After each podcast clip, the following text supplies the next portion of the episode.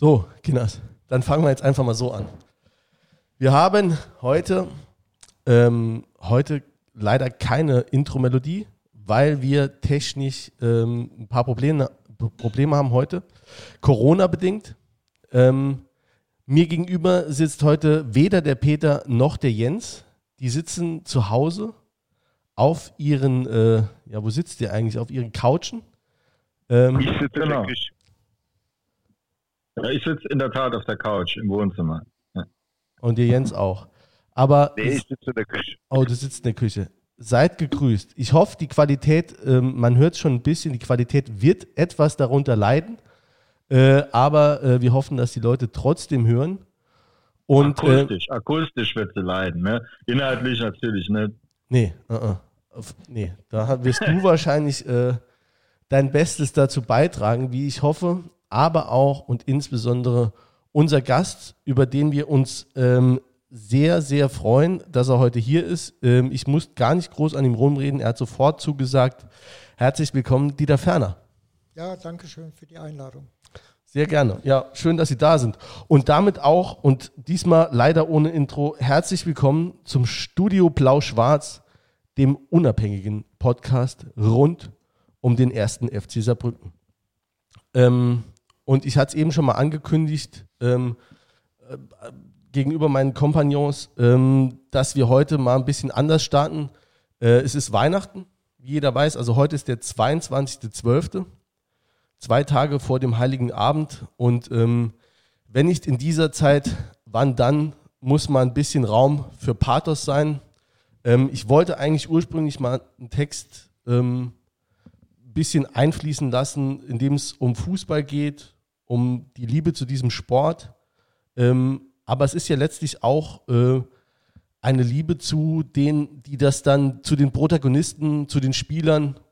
Und ähm, das passt ja dann auch zum heutigen Abend, auch wenn der Text, den ich vorlese, ansonsten thematisch jetzt nicht besonders passend ist. Es geht um äh, Diego Armando Maradona und es ist ein Textschnipsel äh, von Lukas Vogelsang, der auch einen, äh, der, der, einen etwas bekannteren äh, Podcast hat äh, oder betreibt mit, mit zwei äh, Kollegen zusammen als wir.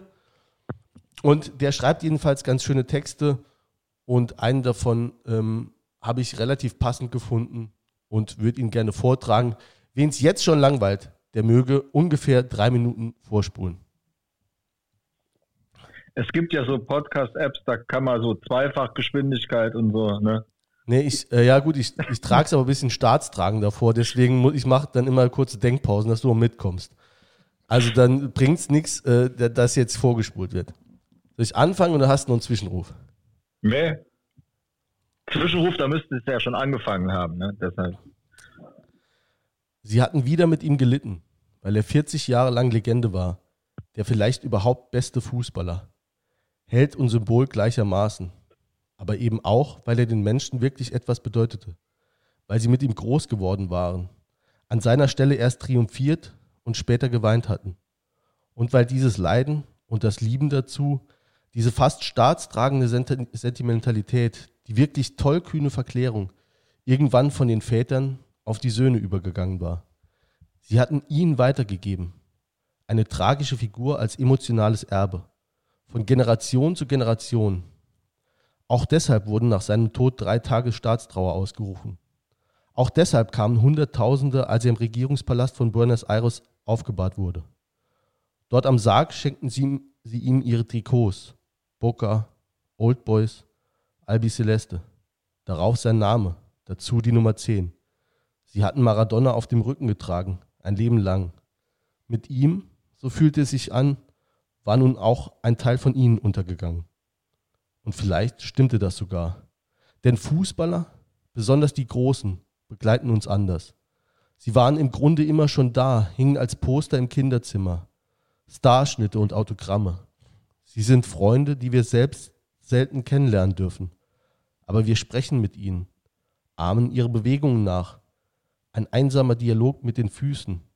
Wir kennen auch ihre Zahlen, die Statistiken, kennen alle Stationen, könnten sie auf, auswendig aufsagen. So entsteht mit den Jahren eine seltsam einseitige Intimität, eine tiefe Verbundenheit, wir waren schließlich bei allem dabei, haben Meilensteine gesammelt. Das erste Tor, als wäre es das erste Wort. Das Panini-Heft als Familienalbum. Geklebte Verwandtschaft. Wir sind dann Söhne und Väter zugleich. Und irgendwann, unweigerlich, schauen wir ihnen beim Älterwerden zu, sehen das letzte Spiel, das letzte Tor. Dann fehlen uns die Worte.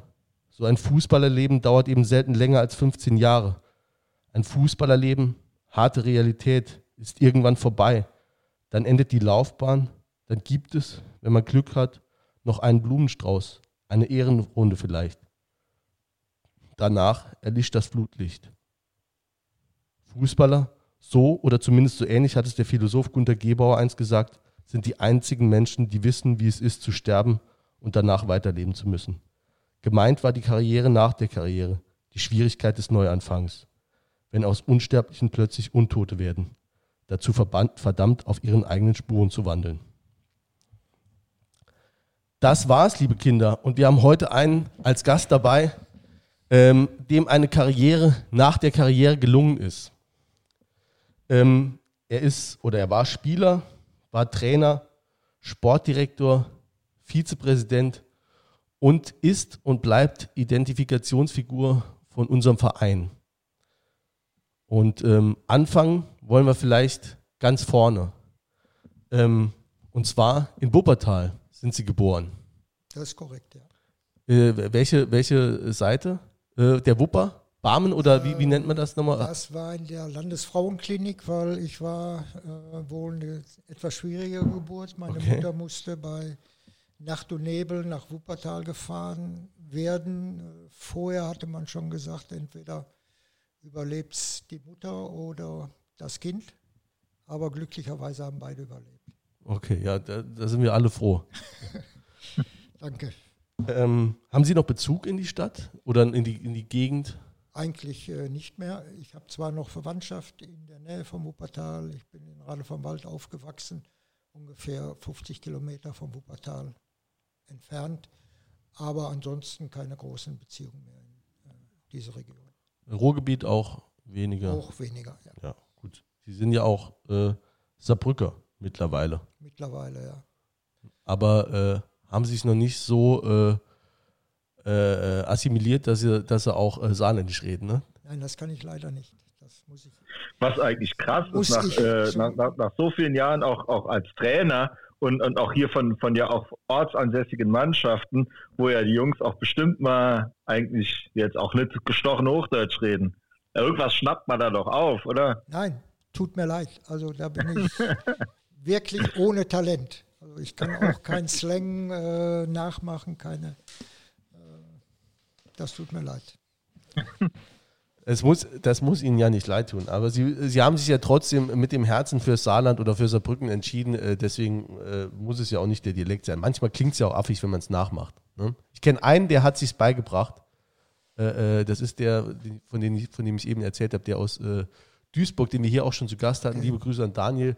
der redet mittlerweile manchmal, rede ich mit dem Hochdeutsch versehentlich und dann äh, antwortet er in dem breitesten Dialekt. Okay. Äh, er hat es hinbekommen. Der schafft auch bei der Stadt, das muss der, ne? Ansonsten wird er da gemobbt, glaube ich. So ist es, ja.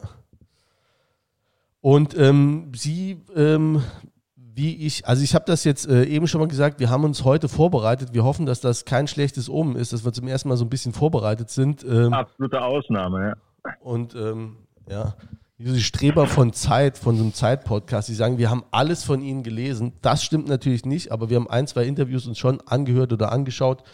Ähm, in einem haben sie mal gesagt, sie haben zwar relativ früh angefangen, Fußball zu spielen, sind aber zweigleisig gefahren, noch mit Handball relativ lange. Ja, zu der Zeit, äh, sag ich mal, als ich aufgewachsen bin, hat man eigentlich alles gemacht. Man ist als sechs oder siebenjähriger in den Turnverein gegangen. In dem Turnverein wurde dann äh, nicht nur geturnt, sondern auch Leichtathletik gemacht. Da wurde Handball gespielt. Äh, heute ist es natürlich alles ein bisschen anders. Äh, da konzentriert man sich schon in ganz, ganz jungen Jahren auf eine Sportart. Ob das dann auch immer der Weisheit letzter Schluss ist, lasse ich mal dahingestellt sein. Okay. Und äh, wie sind Sie dann ins Tor gekommen? Ja, das ist eigentlich eine Geschichte, die kann man eigentlich gar nicht glauben heutzutage. Ich habe Handball gespielt damals im Feldhandball. Äh, wissen die meisten gar nicht mehr, was das ist, Feldhandball, glaube ich. Wurde auch draußen gespielt, ne? Wurde draußen gespielt. Äh, Großes Feld. Ja. Großen Feld. Hatte dann aber auch dort nicht im Tor gespielt, nur mal, wenn äh, Not am Mann war. Und dann hat mich mal ein Freund gefragt, da war ich so 16, äh, hör mal, kannst du uns nicht mal im Fußball aushelfen, im Tor?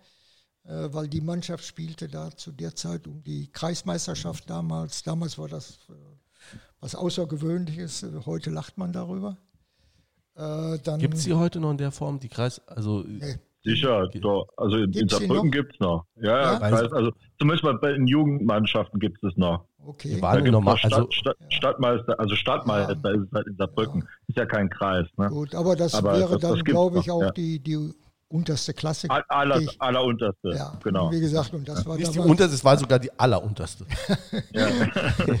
Äh, das war damals äh, was Außergewöhnliches. Äh, da hatte ich dann gespielt und der Freund hat mich dann gefragt, ob ich mit ihm nach Duisburg gehen wollte. Da war so ein Jugendlager. Äh, da wurde auch Fußball gespielt. Und äh, da wurden dann die, äh, die Kinder, die dort teilgenommen haben, auch äh, eingeteilt. Die einen haben dann Handball gespielt, die einen haben Fußball gespielt.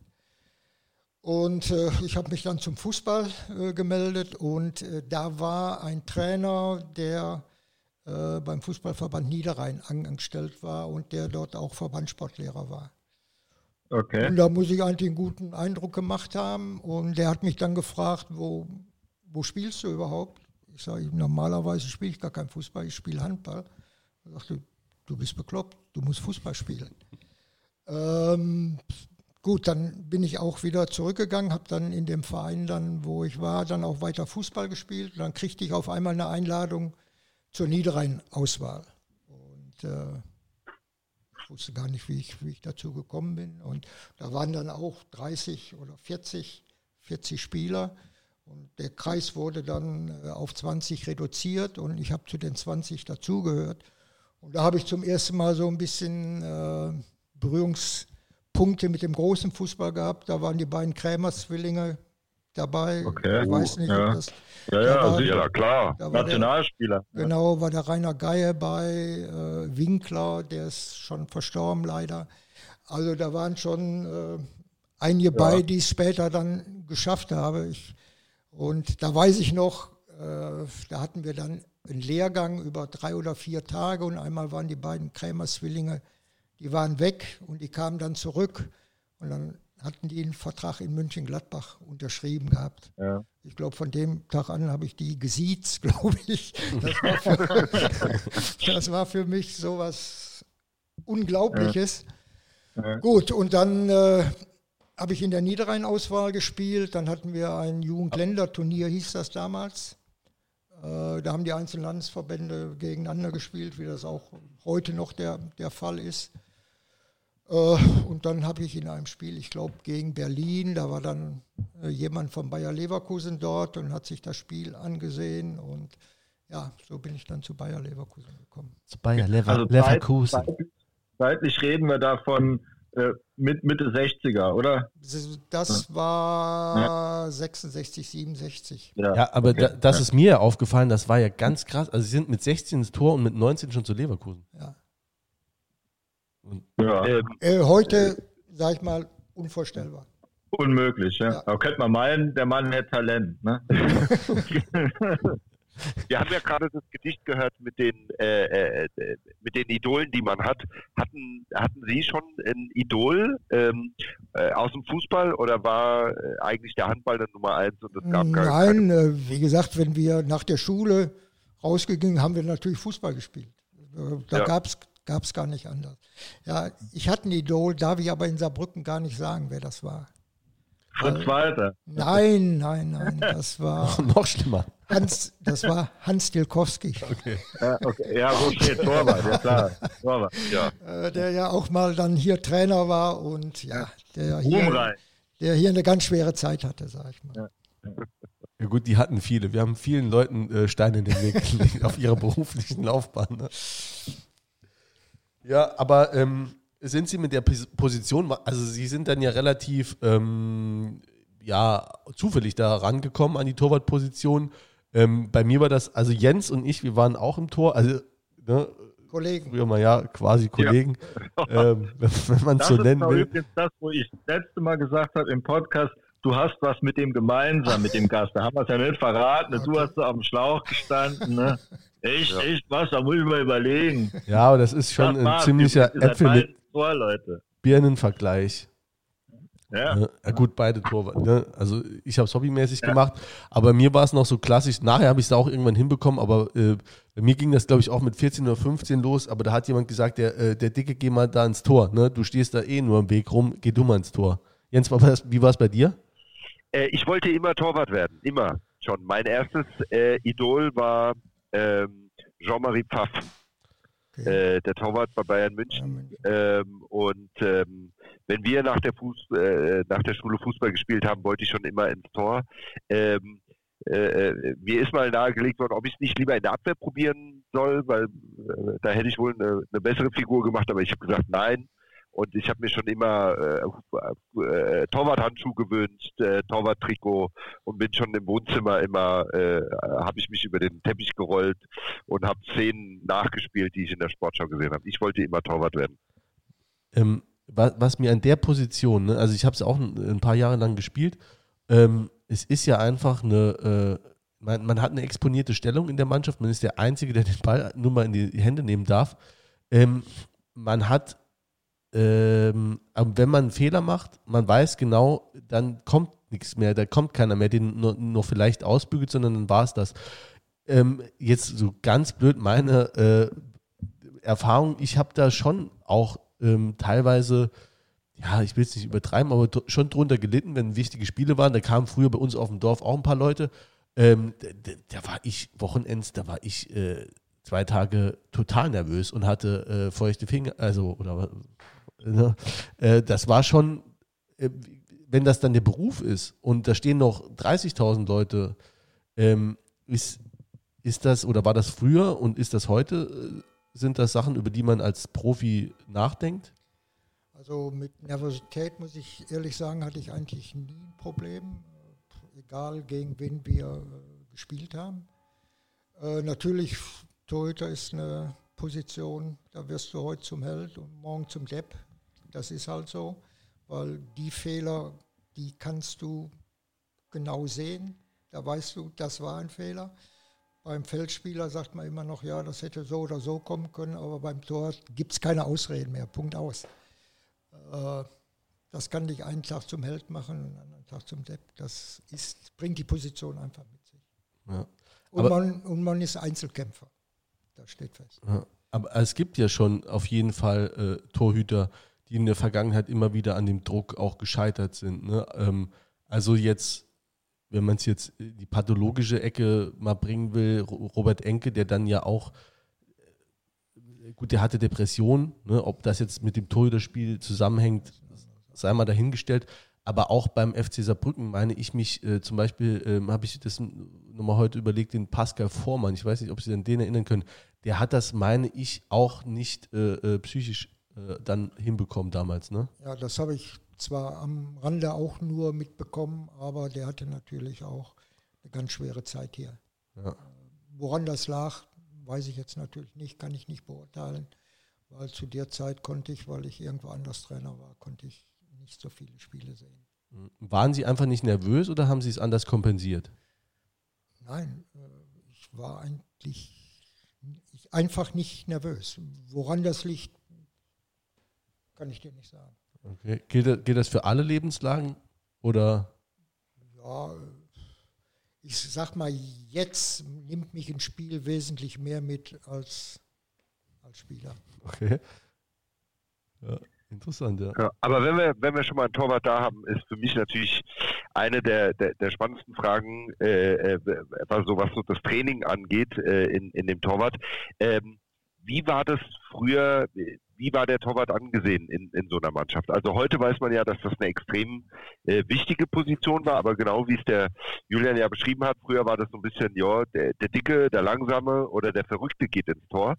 Ähm, und man hat sich eigentlich nicht drum gekümmert und ich hatte auch mal einen alten Torwarttrainer, äh, ähm, da hat man so ein bisschen das Gefühl gehabt, ja, oder auch noch in, in, in meiner Jugend, da wurde nicht so richtig mit dem Torwart trainiert. Wie war das dann damals dann in Leverkusen? Hat man da spezielles Torwarttraining gemacht oder hat man sich eigentlich in die Kiste gestellt und die anderen haben drauf geknallt? So kann man das äh, sehen. Also äh, um das mal in Perspektive zu setzen, äh, 1975, als ich hier hinkam, äh, hatten wir einen Cheftrainer, Slobodan Zendic, und ansonsten als Trainer niemand. Da gab es sogar noch keinen Assistenztrainer. Der erste Assistenztrainer, der kam, das war in der, als, nachdem wir aufgestiegen waren, das war der Bernd Stöber, der kam dann als Assistenztrainer und der hat sich dann nach dem Training dann auch mal um den Torhüter gekümmert. Dieses Torwarttraining, wie es heute gang und gäbe ist, das gibt es äh, erst vielleicht seit Mitte der 80er Jahre. Das heißt, wie hat man sich dann früher vorbereitet? Eigentlich gar nicht, weil also heute, ich finde ja der, der Austausch mit dem Torwarttrainer irgendwann, der war dann schon sehr wichtig. Äh, aber damals hat der Trainer überhaupt mit einem geredet oder hat er sich einfach für, äh, für einen dann mal entschieden und der also, stand dann da im Tor? Damals war es so, äh, als Slobodan Zendic äh, hier Trainer war, der war wohl auch mal Torhüter in, in seiner aktiven Laufbahn der hat dann gesagt, komm, bleib noch mal eine Viertelstunde hier, wir nach, machen noch mal ein bisschen was. Meistens war es dann äh, Torschusstraining vom, vom, äh, vom 16er und meistens waren die dann so geil darauf, den Ball dann auch noch so in den Winkel zu hauen, dass du da gar nicht äh, hingekommen bist. Also hat mit dem Torwarttraining, wie es äh, heute vonstatten geht, hatte das gar nichts zu tun. Das heißt, man hat es eigentlich selber organisieren müssen oder selber sich was ausdenken müssen oder. Äh, hat man also, hat man unter Torhütern so geredet, was machst du so und oder wie trainierst du so oder wie, wie haben sie da überhaupt ihre ihre Trainingsinhalte gestaltet? Weil nur also, Runden laufen. Gut, äh, man sagt ja immer, die Torhüter, das sind äh, faule Hunde, äh, die brauchen nicht äh, viel zu laufen, aber früher war es so, du musstest eigentlich das Athletikprogramm, was die Feldspieler machen, hast du einfach mitgemacht. Äh, wenn du zwei Medizinbälle unter den Arm äh, äh, nehmen musstest, wie die Feldspieler auch, dann musste 400 Meter um den Platz laufen. Das war dann das Training. ob das immer sinnvoll war, lassen wir mal dahingestellt sein. Okay, aber dann war das, war das damals schon Beruf? Ja. Äh, als ich als. Äh, also bei, bei Leverkusen jetzt zum Beispiel. Bei Leverkusen hatte ich noch einen Job neben, nebenbei. Also wir waren im Bayerwerk äh, angestellt und dann nach ein oder zwei Jahre wurden wir, ich glaube, das war so Anfang der 70er Jahre, wurden wir dann nachmittags vom Werk freigestellt zum, zum Training. Aber die ersten zwei oder drei Jahre, äh, da lief der Beruf äh, daneben. Haben Sie eine Berufsausbildung gemacht noch? Ja, habe ich. Ich bin gelernter Beamter, habe ich mal gesagt, wenn man sowas überhaupt lernen kann. Äh, habe eine, hab eine normale äh, Verwaltungslehre gemacht bei der Stadt in Rade vom Wald. Äh, habe dann noch die äh, Prüfung für die erste Beamtenlaufbahn gemacht, aber dann ging das äh, Fußball und Beruf und Schule, das konntest du dann nicht mehr unter einem Hut bringen. Ich gehe aber mal extrem stark davon aus, dass sie niemals bereut haben, die Beamtenlaufbahn nicht eingeschlagen zu haben. Ne? Genau. ja, schön. Aber ähm, war das dann schon, äh, wann war das dann schon Berufswunsch in dem Fall, dass man gesagt hat, okay, jetzt ich sehe, da geht ein bisschen was, äh, ich würde das gern noch auf eine andere Ebene heben oder wie weit war das denn damals überhaupt schon vorstellbar oder, oder haben sie gemacht, wie es kam eben?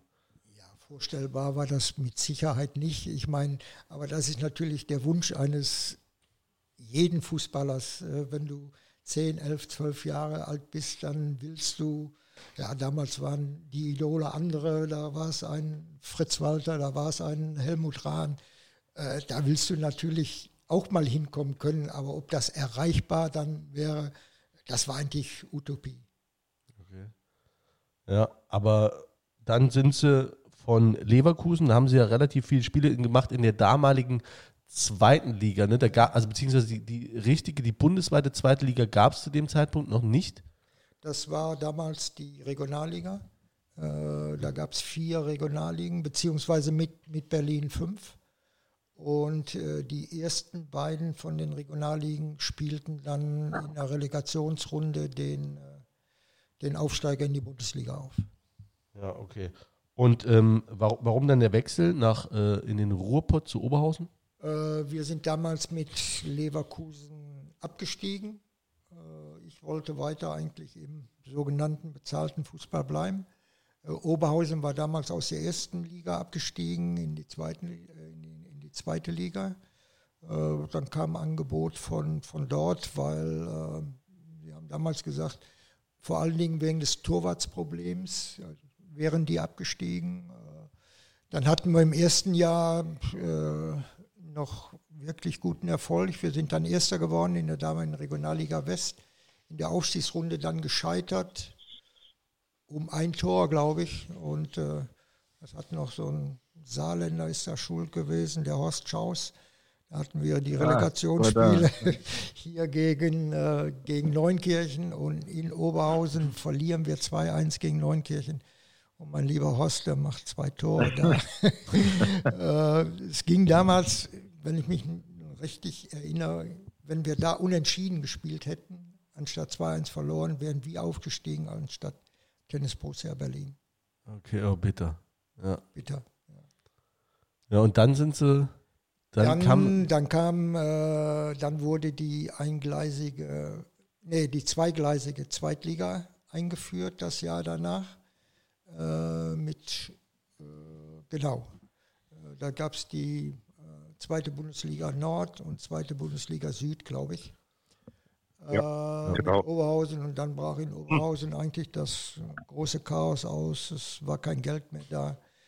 Äh, zum Schluss standen wir, glaube ich, mit zwölf, zwölf Spielern da. Äh, ich weiß noch, wir hatten das vorletzte Spiel, glaube ich, in, in, in Uerdingen.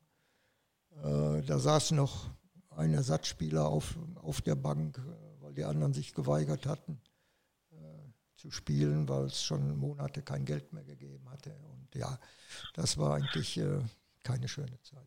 Ja, ist bei Oberhausen aber auch Tradition, die haben heute noch keine Kohle. Nur 46 Jahre später. Ja, Uerdingen jetzt übrigens auch nicht mehr. Von daher schließt sich da der Kreis. Das, ja. äh, das kann natürlich sein. Gut, Oberhausen hat auch lange von, von einem Mäzen gelebt.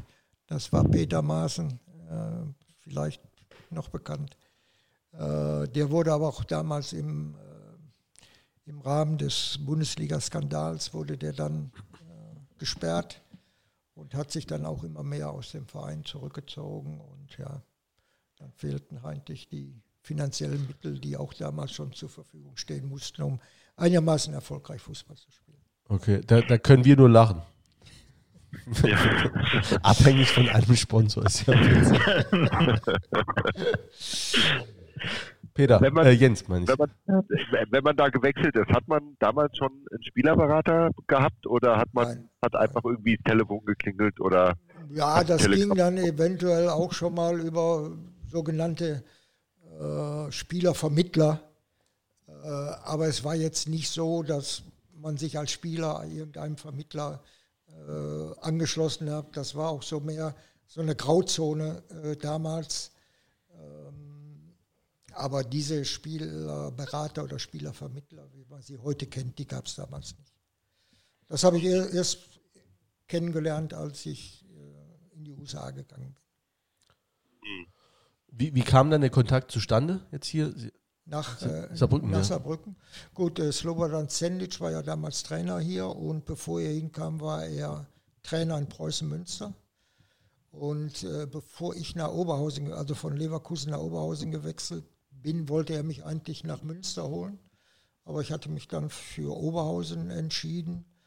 Und äh, dann hatte er mich Ende der Saison, äh, Ende der Saison 74 äh, angerufen, wie es bei mir aussehe, ob ich mir vorstellen könnte, nach Saarbrücken zu wechseln. Und äh, ja, ich bin dann mit dem äh, Werner Greth damals, der auch in Oberhausen gespielt hat, dann Saison 75, 76 nach Saarbrücken gewechselt.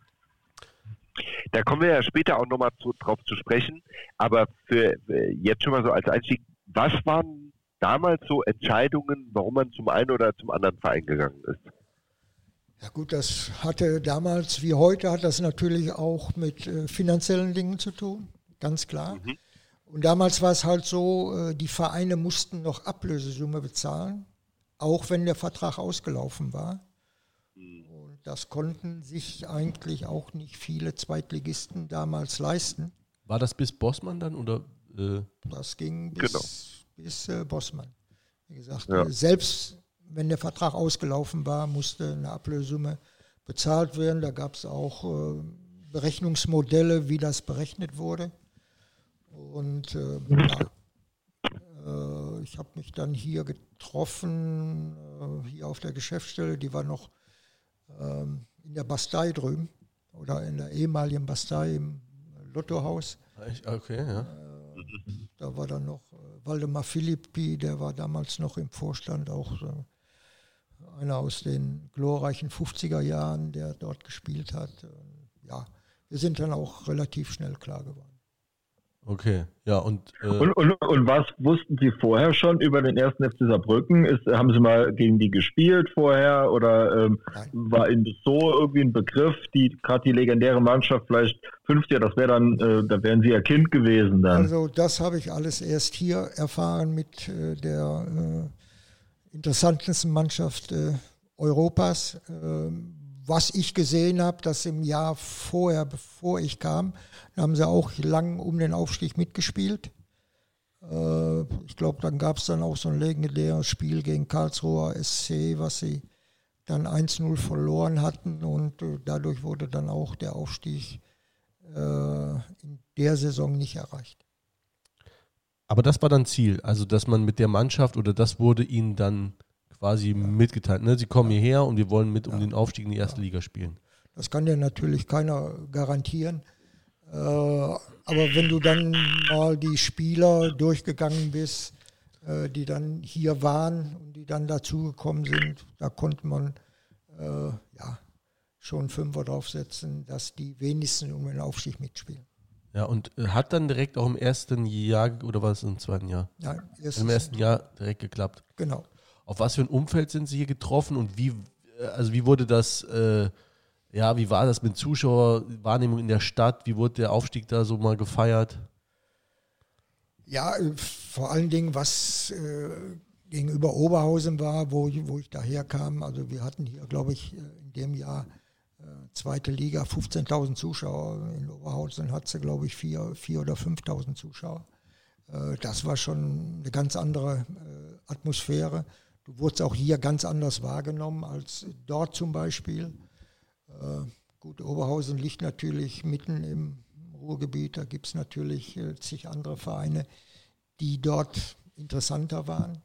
Äh, hier, Saarland hatte, glaube ich, seit 63 keinen Bundesliga-Fußball mehr erlebt und die Leute haben damals danach gelächzt. Also das, das, das war fühlbar. War die Borussia nicht nur zwischendurch mal in der Bundesliga an den Ende der 60er, ne? Ich glaube, naja, Mitte, ich glaube. Boah, nee, da würde ich. Sechsen, ich glaube, nach uns auf Ohren gehauen. Ich glaube, 65 oder 66, genau. aber das wird. Nach uns auf jeden Fall. Das wird nachher immer ja. vorgeworfen als mangelnde Fachlichkeit, ja. wenn wir so Daten mit drauf haben. Ja, aber das war. Die waren, die waren aber. Ja. ja. Genau. Ja, und dann ähm, kam eine Saison, ähm, die jetzt schon äh, natürlich auch hinlänglich, also ich gehe immer davon aus, dass äh, den Podcast äh, die Leute hören, äh, die sowieso schon relativ viel äh, über den FC wissen und insbesondere auch über sie. Ähm, aber die Saison, dann die, die erste, diese Nicht-Abstiegssaison, die einzige, die der Verein vorzuweisen hat, äh, das war schon was Besonderes. Ja, die war einfach legendär, muss ich sagen. Ich meine, wir standen eigentlich so acht, neun äh, Spiele vor Ende der Saison, standen wir eigentlich als Absteiger fest. Ich weiß nicht, wie viele Punkte Rückstand wir damals hatten. Ich glaube, sieben. Damals gab es ja auch nur die Zwei-Punkte-Regelung. Äh, dann hatten wir hier ein Spiel gegen Braunschweig. Das muss so ja, Mitte März gewesen sein. Äh, da verloren wir gegen Braunschweig 1-2. Da hat uns eigentlich jeder abgeschrieben und hat gesagt, äh, so, das, das war's dann, jetzt steht der Abstieg fest. Dann fahren wir nach Tennis Borussia Berlin, die noch unter uns standen. Also die waren eigentlich praktisch abgestiegen, äh, spielen da auch nur unentschieden in Anführungsstriche. Ja, und dann beginnt eine Serie, die kann einem heute eigentlich auch keiner äh, realistisch erklären. Warum das dann auf einmal so lief, warum das so kam, äh, einen vernünftigen Grund kann ich euch da nicht. Totgesagte nicht leben länger. So ungefähr kann man das sehen. Aber was wir viele berichten, die damals dabei waren, das Spiel gegen den HSV, das Heimspiel gegen den HSV, das wäre so ein Moment gewesen, wo man dann auch irgendwie das auch dann nochmal geglaubt hätte, dass da noch irgendwas geht. Ja, man spricht ja so viel von dem 6-1 gegen, gegen, gegen Bayern, aber das emotionalste Spiel war das Spiel gegen äh, den Hamburger SSV. Also da weiß ich noch, als wenn das heute gewesen wäre. Äh, das war ein Dienstagabend, es hat geregnet, kann sich keiner vorstellen. Also heute wird da mit Sicherheit nicht mehr Fußball gespielt, weil das wäre für die Spieler nicht zumutbar gewesen. Es waren 32, 33.000 Zuschauer trotzdem da. Wir liegen 2-0 zurück, machen dann kurz vor der Halbzeit das 2-1. Dann äh, machen wir das 2-2, wo ich heute noch sagen muss, gut, der Herr, Herr Hilker war damals Schiedsrichter, also da hat er auch ein Handspiel übersehen, muss ich sagen. Da spielt der der da sind wir bei Maradona nochmal.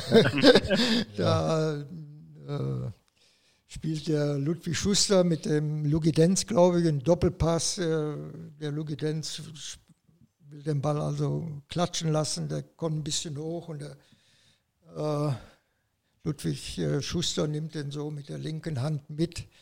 Haben, glaube ich, alle gesehen, außer dem Schiedsrichter und dem Linienrichter. Dann steht 2-2. Und dann machen wir auch noch äh, das 3-2 und dann ja, gibt es nochmal 10 Minuten, Viertelstunde Spiel auf, auf ein Tor. Das haben wir dann 3-2 gewonnen. Äh, was da im Stadion los war, also das, das kann sich heute eigentlich keiner mehr vorstellen. Selbst in dem Ludwigspark, in dem großen Rund, da war eine Stimmung. Also äh, schlimmer konnte es auch im Stadion in, in Dortmund heute nicht sein. Und da muss man auch sagen, HSV ist ja nicht der HSV, wie man jetzt heute, wenn jetzt heute irgendwie äh, ein junger Kerl HSV hört, dann, ne, das war ja damals eine, eine Spitzenmannschaft. Das war eine also. europäische Spitzenmannschaft. Die kam auch gerade von, von Madrid zurück. Äh, ich weiß, ich glaube, die hatten gegen Atletico an dem Wochenende ein, ein äh, Europapokalspiel. Aber was das jetzt war, ob das der Pokalsieger war oder UEFA, das, mhm. das weiß ich nicht mehr. Darum war das Spiel dienstagsabends. Und äh, ja, das war keine äh, Laufkundschaft. Also das war schon zu der Zeit eine europäische Spitzenmannschaft. Ja. Und ähm, das Bayern-Spiel war, da, war noch danach, ne? Das war, das war dann drei Tage, äh, vier Tage später. Das Spiel war dienstags und das Spiel gegen Bayern war dann äh, samstags. Ja. Jens, die, dir ist diese Geschichte auch äh, wahrscheinlich bekannt, ne? Ja. Vier, vier Tore Stegmeier, Fallrückzieher. Äh, äh, Übrigens, herzlichen Glückwunsch nachträglich. Der Mann ist gestern Jahre. 70 geworden. Ja. Gestern oder heute? Heute, glaube ich. Gestern. Oder? Gestern. Also im Kicker steht Montag, aber. Nee, ich meine, ich meine, ich meine heute. Guck mal ich da, bin, okay. Bin aber, ja. bin aber auch nicht ganz sicher. Haben Sie noch äh, Kontakt mit, äh, mit auch Spielern oder Trainern oder äh, äh Manni Kraft? Wann war, war der? Der genau, Manni Kraft war hier im Pokalspiel gegen Karlsruhe. Ah, okay. Äh, da war er hier, weil der hat ja auch mal Karlsruhe trainiert. Also nach uns ist er dann nach, zum, zum KSC gegangen. Und äh, ja, darum ist er eingeladen worden zu, zu diesem Spiel. Ansonsten ja. Kontakt, ja, Egon Schmidt, der noch äh, hier wohnt, zu, mit Nico Semlitsch telefoniere ich das ein oder andere Mal. Aber sonst, äh, das verläuft sich natürlich, äh, wie das heute auch der Fall ist. Ja. Auf jeden Fall. Ein Aber ich kann mal sagen, dass ich, dass ich tatsächlich äh, über das Spiel Bescheid weiß. Es gibt so, wenn man als Zugereister ins Saarland kommt, also äh, äh ich bin, äh, hat ja in einer der, der, Folgen vorher schon mal gesagt, aber ich komme gebürtig aus Frankfurt, hört bin seit zehn Jahren hier und das hört man gar nicht. Das ist verziehen, ist verziehen. ähm, und äh, wenn man sich dann hier auf äh, diversen Veranstaltungen mit, äh, mit äh, Leuten unterhält und dann auf Fußball kommt, da gibt es so ein paar Eckpunkte je nach Alter, die einem immer wieder genannt werden. Das ist einmal das Spiel der saarländischen Nationalmannschaft äh, gegen Deutschland und äh, ein, ein anderer wichtiger Eckpfeiler ist dieser grandiose Sieg gegen den FC Bayern. Deswegen bin ich damit absolut vertraut. Okay. und, und, da waren auch 100.000 Leute im Stadion, weil so viele Leute erzählen das, nämlich, dass sie da gewesen wären. Also 100.000 Leute reichen da nicht. Äh, wie gesagt, äh, nur dies äh, viele, die damals dabei waren, sage ich einfach mal, die sind heute nicht mehr unter uns. Das bringt halt die, die Zeit mit sich. Klar denkt man da auch äh, an, an so einem Spiel dann nochmal zurück, aber ich muss immer wieder sagen, das Spiel vorher war eigentlich für mich das wesentlich emotionaler. Die Bayern waren auch in der Saison, das muss man auch mal sagen, auch schlecht gewesen. Also die hatten zwar ähm, Jetzt redet äh, schlecht. Noch, noch, noch dieselben Spieler, aber äh, das war ja die sind, glaube ich, dann nachher Zehnter oder Elfter oder so geworden. Also die waren lang nicht wie jetzt vielleicht die äh, noch, noch, noch drei, vier Jahre vorher oder so. so das gut. kann natürlich sein, aber äh, haben immer noch Namen, äh, Namen auf dem Platz gestanden und ja. äh, Nationalspieler. Ich, glaub, ich weiß nicht, ob du mit 300 oder 400 Nationalspieler auskommst.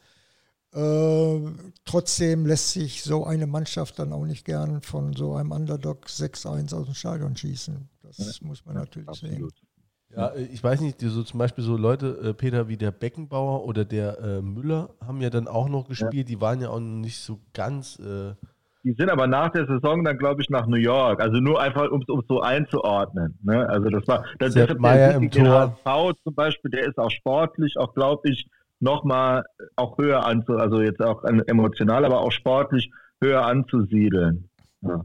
Das weiß ich Eventuell. nicht. Äh, ja, wie gesagt, Beckenbauer ist ja danach, nach der Saison in die USA und das wurde dann auch an dem Abend hier eingefädelt. Ah, echt? Okay. Ja. Hier in Saarbrücken? In Saarbrücken wurde das eingefädelt. Da war er abends Geil. noch bei dem damaligen, ich weiß nicht, war Hermann Neuberger schon Präsident oder er war noch Vizepräsident. Ja, da kam, also das weiß ich auch nur vom Hören sagen, da würde ich jetzt meine Hand nicht für ins Feuer legen. Dann kamen dann äh, auch so Dinge, auf oder sollte in der Presse, in der neuen Revue und Quick und alle diese äh, Magazine, die damals äh, erscheinen, da sollten dann Berichte über Beckenbauer kommen, was da in Trainingslagern abgegangen ist, was, äh, äh, ja, da sollten auch äh, ja, steuerliche Dinge zur, zur Sprache kommen und ja. Ich glaube, da ist man sich dann an dem Abend einig geworden, dass es für alle Beteiligten besser ist, wenn er die nächste Saison dann aus dem Lande ist und äh, er in den USA seine Laufbahn fortsetzt. Gut, ich glaube, der Beckenbauer wäre auch einer von denen gewesen, die hätten jetzt auch unter dem Internet gelitten. Ne, so wie die früher das Leben gestaltet haben. Das hätte man. Tja. Hatten, haben Sie nicht an dem Abend noch nach dem Bayern-Spiel die komplette Mannschaft noch äh, in einer äh, Saarbrücker, ähm, in einer guten Stube da irgendwo. Ich weiß gar nicht, woher man das alles weiß heute noch. ja, das, das, das stimmt. Da gab es damals den Club 1900. Also das war jetzt nichts Unanständiges, auch wenn es Club geheißen hat. Äh, da sind wir, oder einige Spieler sind nach den Spielen dort schon mal eingekehrt und an dem Abend eigentlich unsere ganze Mannschaft war da und auf einmal nach und nach trudelte die, auch die gesamte Bayern-Mannschaft ein, weil die hatten am anderen Tag ein Benefizspiel über der Grenze, aber ich weiß nicht mehr genau wo, aber grenznah auf, auf jeden Fall. Die blieben dann also über Nacht hier in Saarbrücken und ja, das war eigentlich eine schöne Nacht, muss man sagen. da habe ich nämlich noch eine Hörerfrage dazu. Dann ist es auch ja. ganz Darum ist es ganz gut, dass es damals noch kein Internet gab. Ja. Aber ich habe eine Hörerfrage. Äh, ich weiß jetzt nicht, ob man das jetzt so hört. Ich halte es mal ans Mikro. Die hört Ihr müsst mir direkt Scheiß. sagen, wenn, man es nicht hört. Ne? Ich höre nichts. Peter, ich höre nichts. Gottvater, Dieter, Dieter, wie war das wirklich damals nach dem Bayern-Spiel? Abends, der bunte Abend, ein bisschen ins Bett. Sehe ich noch überhaupt was? Ja, ja, ja ich äh, habe es gehört, also ins Bett sind wir nicht gegangen. Äh, wie gesagt, wir hatten zwar am nächsten Tag äh, früh Training wieder. Um 9 Uhr mussten wir eigentlich immer zum Vormittagstraining erscheinen. Äh, waren auch alle pünktlich, aber ja, vom richtigen Training konnte man da eigentlich nicht sprechen. äh, aber wir mussten raus, mussten uns auch, auch umziehen und äh, wir haben es überstanden. Ja. Wissen Sie, von, von wem Jetzt nur, um, um, das stadtgeschichtlich noch so einzuordnen, dieser Club 1900, äh, wo waren das? Ähm, äh, das war Haus Berlin. Ah, okay. Der ist jetzt unten, glaube ich, ein Friseursalon oder so ein, so ein Schminksalon ist. Und das ja, war, okay. das war ja unten ja mehr so kaffeeartig. Oben war noch eine Diskothek. Die Berolina war damals ein ganz bekannter Treffpunkt und äh, ja, es war eine schöne Nacht. Wissen Sie, von wem die Sprachnachricht war jetzt gerade? Nein. Die äh, vom äh, Rouge, ein äh, unscheinbarer äh, junger Mann, der auch ab und zu mal ein FC-Spiel gucken geht, wenn die Sonne scheint. Er ist mir bekannt, ja. das ja ich, äh, man kann auch, glaube ich, seine Sangeskünste irgendwo auf YouTube ja. ja. ja. Der, der, der kommt übrigens auch irgendwann noch als Gast in, in, in Podcast. Der ist ah, okay. auch Hörer der ersten Stunde, großer Fan und äh, der kommt bestimmt noch. Okay. Ja aber nur in Begleitung. Ne? Ähm, genau, auf jeden Fall eine Riesensaison. Die nächste Saison war dann schon, also war dann einfach eine Abstiegssaison am Ende. Ne? Die war dann nicht mehr so ja. prall. Ne?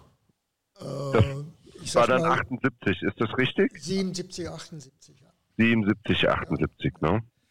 Ja, wie dann sowas kommt, obwohl wir da eigentlich äh, von personellen Ausstattung her eine bessere Mannschaft hatten als, als vorher. Äh, da sage ich einfach mal, vorher waren wir eine Mannschaft, nachher sind wir als Mannschaft zerfallen. Äh, das war eigentlich der Grund. Da gab es Eifersüchtigkeiten innerhalb der Mannschaft. Äh, der eine hat sich die Haare blond färben lassen, der eine schwarz färben lassen. Äh, wenn der eine einen Mercedes vorgefahren ist. Da meinte der andere, hätte mit dem Jaguar vorfahren müssen. Also das waren so Zerfallserscheinungen äh, in, innerhalb der Mannschaft, äh, die man zwar dann als Außenstehender gar nicht so mitbekommt, aber wie gesagt, das hatte was mit der Hygiene innerhalb der Mannschaft zu tun. Aber war es nicht so, dass, dass der Manni Kraft wurde entlassen und da war, äh, standet ihr noch gar nicht auf dem Abstiegsplatz? Also es war zwar abstiegsgefährdet, aber es war noch irgendwie zwar die Ziele, Saisonziele nicht erreicht, die wahrscheinlich dann typisch FC, ne, eine Saison Klassenerhalt geschafft, dann nächstes Jahr greifen wir an, war dann wahrscheinlich zu hoch gesteckt auch, aber dann, äh, es wäre eigentlich noch alles drin gewesen. Und dann kam ja ähm, Tilkowski, genau. wo sich ja auch nochmal der Kreis schließt. Ne? Genau, ne? wo sich der, der Kreis schließt. Äh, weiß ich jetzt nicht mehr, ob wir da schon am Abschiedsplatz standen oder ob wir äh, nicht davor standen. Das kann ich mich jetzt nicht mehr genau dran erinnern äh, nur an, zu dem Zeitpunkt hätte kommen können, wer wollte, ob das Weißweiler gewesen wäre oder Lattek oder wer auch immer, die Mannschaft war nicht mehr zu retten. Punkt. Ausschluss. Okay. Okay. Ja. Natürlich musste das dann nachher der, der Hans Tilkowski äh, ausbaden. Äh, und zu Manny Kraft muss ich sagen, äh, der hat ja heute auch noch einen Heldenstatus durch die Saison vorher. Äh, ich glaube, den hätte er verloren, wenn er weiterhin Trainer gewesen wäre. Okay. Ich darf mal die, die Tabelle sagen äh, in, in der Saison, als man abgestiegen ist. Man hat neun Punkte Rückstand gehabt. Meister war Köln, äh, gefolgt von Gladbach, Hertha, Stuttgart, Düsseldorf und Duisburg. Dann Frankfurt-Bayern ähm, auf Platz 12 Dortmund auf Platz 11 und der große Hamburger SV, über den wir gerade noch gesprochen haben, auf Platz 10. Mit abgestiegen sind der TSV 1860 und St. Pauli. Nun mal für was für Nostalgiker, ja. wie damals auch so eine Bundesliga-Saison ausgehen kann. Genau. Aber wie gesagt, wir sind da auch verdient abgestiegen. Äh, wir haben uns das dann auch größtenteils innerhalb der Mannschaft selbst zuzuschreiben gehabt. Ähm, da wir uns immer noch in den 70ern bewegen, ich würde mal so ein bisschen, ähm, also an der, also die ersten 15 Minuten haben wir schon vorbei, ne? Das hier wird, wird nix, also das hier ist nur für Liebhaber, ne? Das wird, das wird, das wird länger dauern. Ähm, aber ich würde ein bisschen auf die Tube drücken. Ähm, und deswegen. Wenn, wenn ich noch eine Frage dazwischen, also wenn wir, gehen wir auf die USA ein, Julian. Ja, ja selbstverständlich. Wir gehen das komplette Gut, Leben durch. Super. Als Spieler, äh, jetzt habe ich diesmal ja, ja. Ähm, äh, das äh, rumgeschickt, das steht ja auch USA irgendwo ja. drin. Aber vorher ja. sind wir ja noch, und da hätte ich noch eine Frage, also ne, wir, Abstieg in die zweite Liga in, äh, in den 70ern, dann 78 oder wann es war. Äh, warum dann nicht gewechselt? Also sie hätten ja wahrscheinlich nochmal in der ersten Liga irgendwo anders spielen. In, also die Saison 77, 78 äh, habe ich auch keine gute Saison gespielt. Das äh, muss ich so sagen. Vor allen Dingen äh, so ab November. Ich hatte mir auch eine schwere Verletzung zugezogen gehabt im Spiel gegen Bochum.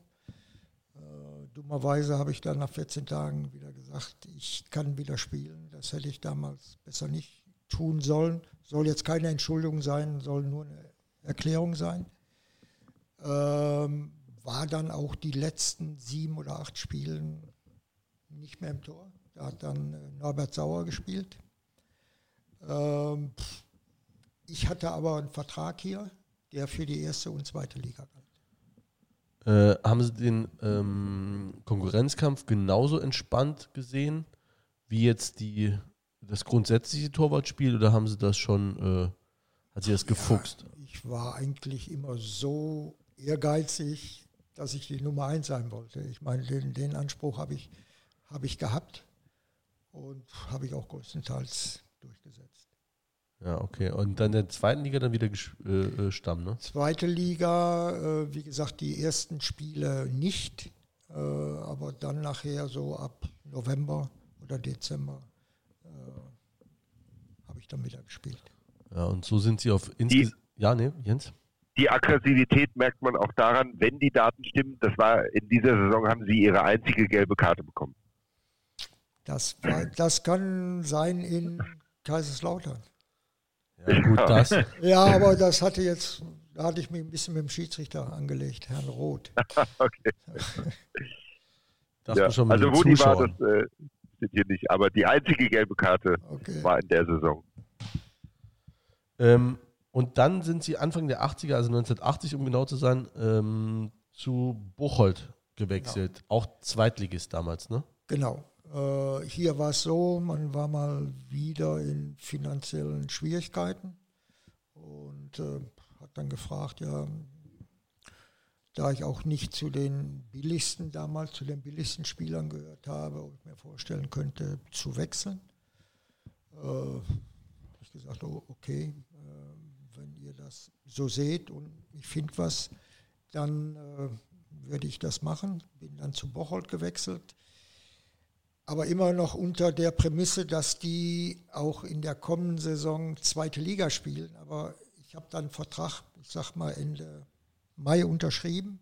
Und dann Anfang Juni kam der DFB-Bundestag zusammen und hat dann beschlossen, die beiden zweiten Ligen zusammenzulegen. Damals war es so, äh, da konntest du dich nur qualifizieren, wenn du schon längere Zeit in der zweiten Liga gespielt hast. Das ging nach einem Punktesystem. Und da Bocholt als, als Aufsteiger diese Punkte niemals erreichen konnte, äh, war mir klar, dass man da eigentlich nur äh, äh, ein Jahr in der zweiten Bundesliga spielen würde. Obwohl wir sind damals, glaube ich, als Aufsteiger siebter oder achter geworden mit, mit äh, Bocholt haben eigentlich eine sehr gute Saison gespielt. Aber am Ende hat es halt nicht gereicht, um die Punktzahl für die äh, einteilige zweite Bundesliga zu erreichen. Und dann bot sich die Chance, ähm, den American Dream auszuleben. Genau.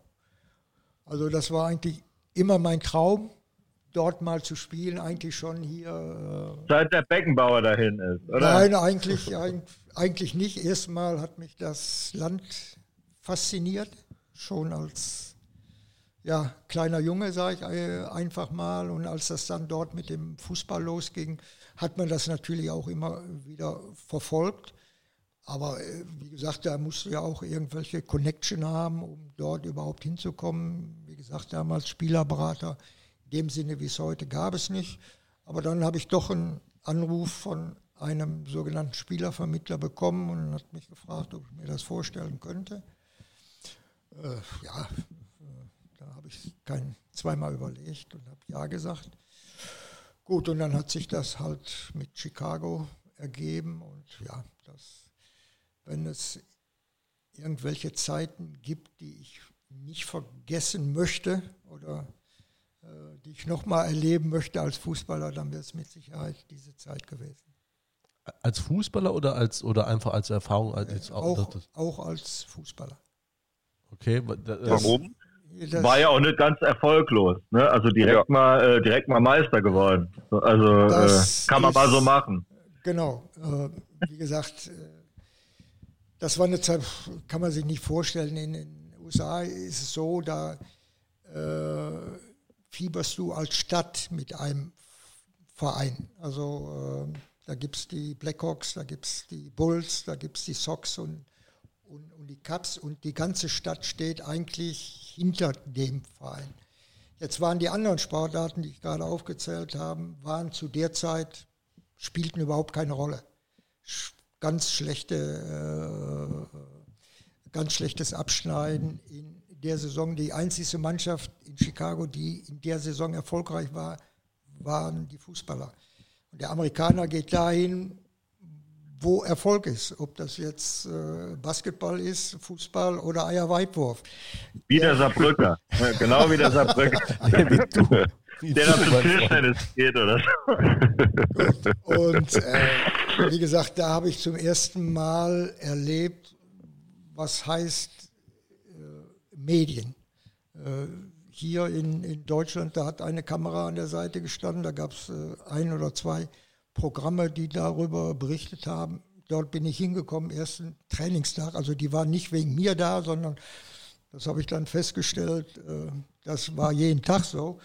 Da standen fünf oder sechs äh, Sender und haben Berichte gemacht. Äh, konnte ich mir gar nicht vorstellen. Oder bin das erste Mal ins, ins, ins Büro von Chicago Sting gegangen. Ich bin ja weggegangen. Da waren wir Bundesliga, da hatten wir einen Halbtagsmanager, der saß äh, mit auf der Bank. Dann hatten wir jemand in der Geschäftsstelle, der war Geschäftsführer und der hatte noch eine Sekretärin. Da komme ich da in das Büro das erste Mal rein. Ja, da waren 16 Mann beschäftigt. ich sage, kann mir mal einer sagen, was die hier alles machen. Ja, dann ist mir das mal erklärt worden, was sie machen. Also das war, das ist dann so eine Public Relation äh, Maschine, die da äh, angeworfen wird. Äh, für mich denke, damals das das, un, unvorstellbar das war medial, kam das hier erst in Deutschland, glaube ich, so in den 90ern, dann, dass es so aufbearbeitet wurde. Vorher war das ja noch in den 80ern, war ja auch die Sportschau, das war ja total betulich. Dann von links nach rechts in den hellen Hosen, so hieß es dann, ne? Und ähm, äh, ein, ein oder zwei Kameras und äh, da war das, wenn man heute kann man ja noch gucken, also ähm, äh, Dokus oder so, wie die äh, wie die Profiliga damals gegründet wurde, das, da war ja ne, richtig was los. Also sie hatten ja auch äh, Weltstars dann auch gekauft Klar. und äh, die Stadien waren voll und das wurde auch richtig dann eben aufgearbeitet. Also mit äh, richtig heute wird das wird einem gar nicht altmodisch vorkommen, wenn man das heute guckt, wie das so von Berichten oder so aufgemacht ist. Also wirklich top. Also wie gesagt, das, das war eine ganz andere Welt. Das, das war professionell so aufgezogen, wie bei den großen Sportarten auch, äh, ob das American Football oder, oder wie gesagt Baseball oder, oder äh, äh, Baseball war. Und äh, ja. ja. das war für mich eigentlich eine, eine ganz andere Welt. Und wir haben das Glück gehabt, im ersten Jahr dann auch diesen Erfolg zu haben. Äh, ja, da, hast du eine Konfetti-Parade durch die Schluchten von Chicago gemacht. Ja, das, ja. Als, wenn, äh, als wenn der vom Mond zurückgekommen wäre, der, der, der, Armstrong. Also ja, das war schon eine tolle Zeit, das muss ich sagen. Und dann hast du auch Spieler kennengelernt. Ja, da hast du also hier eigentlich nur äh, von geträumt, weil dort war nach den Spielen gab es immer die sogenannte After-Game-Partys. Äh, da waren dann auch die Spieler von den anderen Mannschaften da, weil die sind ja meistens nicht am gleichen Tag äh, zurückgeflogen. Und da waren die Fans auch dabei. Und das Fanverhalten dort war natürlich ein ganz anderes als hier. Das soll jetzt keine Ab Abwertung sein. Da konntest du eigentlich spielen, wie du wolltest, dass jeder gekommen und sagte, Nice game today, nice game. Schulterklopfer, ja. ja genau. Braucht man mehr. was, was waren so ein paar Spieler, ähm, wo Sie jetzt sagen, oh, die hätte ich so nie kennengelernt, wenn ich nicht dort gespielt hätte? Ja, gegen die hätte ich ja, nicht gespielt. Als erster zum Beispiel George, George Best. Äh, okay, äh, ja. Giorgio, Geil. Giorgio Cinalia, äh, ich meine, York, die hatten ja eine Mannschaft, das, äh, ich, die war sensationell. Ich glaube, das war damals auch die teuerste Mannschaft der Welt. Äh, ja. Und gegen die habt ihr gewonnen, ne? Im, im, im Finale. Äh, im, im, Endspiel ja. haben wir dagegen ja. gewonnen, ja. Das, das ist auch schon was anderes von, äh, von Chicago nach New York, dann wahrscheinlich zu fliegen zu den Spielen, als von Buchholz nach äh, Remscheid. Ja. Also, du bist eigentlich äh, mehr geflogen äh, wie ein Pilot, kann ich fast sagen. Du bist ja zu jedem Spielort, äh, musstest du fliegen. Das nächste war Toronto, das war einmal über Michigan See, aber das waren auch schon 800 äh, Kilometer. Also da warst du eigentlich äh, permanent am Flughafen oder im äh, Flugzeug. Von euch noch jemand? Und ihr habt auch in der Halle gespielt, ne? Ja, das, ja, genau. das war natürlich ja. ein ganz besonderes Erlebnis. Vor allen Dingen die, die Saison nach der Meisterschaft. Wie gesagt, das gab dann nochmal einen, einen, einen, einen besonderen Push. Wir haben heute noch den Zuschauerrekord im alten Chicago Stadium, dort auch, wo die Bulls gespielt haben. Ich glaube, gegen Tampa Bay waren 22.000 und noch was Zuschauer. Zuschauerrekord darum, weil dann der Oberrang, wo musste nach dem äh, Spiel dann gesperrt werden aus baulichen Gründen. Ja. Äh, die Bulls haben zu der Zeit nachmittags vor 4000 Zuschauer gespielt und wir haben abends vor 16.000, 17.000 Zuschauer gespielt. Geil. Äh, ist jetzt nicht wow. so wie, wie der Hallenfußball hier diese Turniere sind, sondern da hast du in den Eishockeystadien hast du gespielt. Da kam dann Teppich drüber. Und das war eine Rundum-Bande äh, und da waren fünf Feldspieler. Äh, gut, das war schon anstrengend, muss ich sagen. Da hast du äh, 60 Minuten gespielt, da haben die aber nachher die Socken gequalmt. Ähm, das war schon für die Spieler, also für die Feldspieler war das nicht so einfach, für den Torhüter natürlich auch. Da knallen sie dir von fünf sechs Meter die Dinger aufs Tor. Aber gut, hast Spaß gemacht. Also ein bisschen vergleichbar mit dem Budenzauber aus den 90ern, als, als hier die Bundesliga auch noch gespielt hat, war ja auch bebandet dann, glaube ich, komplett. Ne? Und ja, äh, relativ kleines da, Viren. Das relativ kleines Feld war das. Das ist schon ein ziemlich großes Feld gewesen. Okay. Also wie gesagt, das waren die, die Eishockeystadien äh, meistens und die Bande, die ging rundrum. Also der Ball war fast immer fast immer im, im, im Spiel. Da fällt mir halt also als, als Zocker, nämlich so als also Videospieler, äh, gab es damals ein lizenziertes Spiel auf dem C64, habe ich das glaube ich gespielt von der amerikanischen Profiliga und da konnte man nämlich auch in der Halle spielen. Das ja. weiß ich. Ich weiß nicht, ob die Spieler auch lizenziert waren. Da müsste man, wer das heute noch hat, kann ich mal die Hörer aufrufen, ob da irgendeiner dabei ist, der das Spiel noch hat. Ob da, äh, ne, ich glaube, für, für, für, für Ferner wäre es zu früh 83 da gab es noch keinen C64, meine ich, aber eben später, ob da noch alte Mitspieler dabei waren, wenn es lizenziert war. Aber da kann ich mich auch noch dran erinnern. Okay.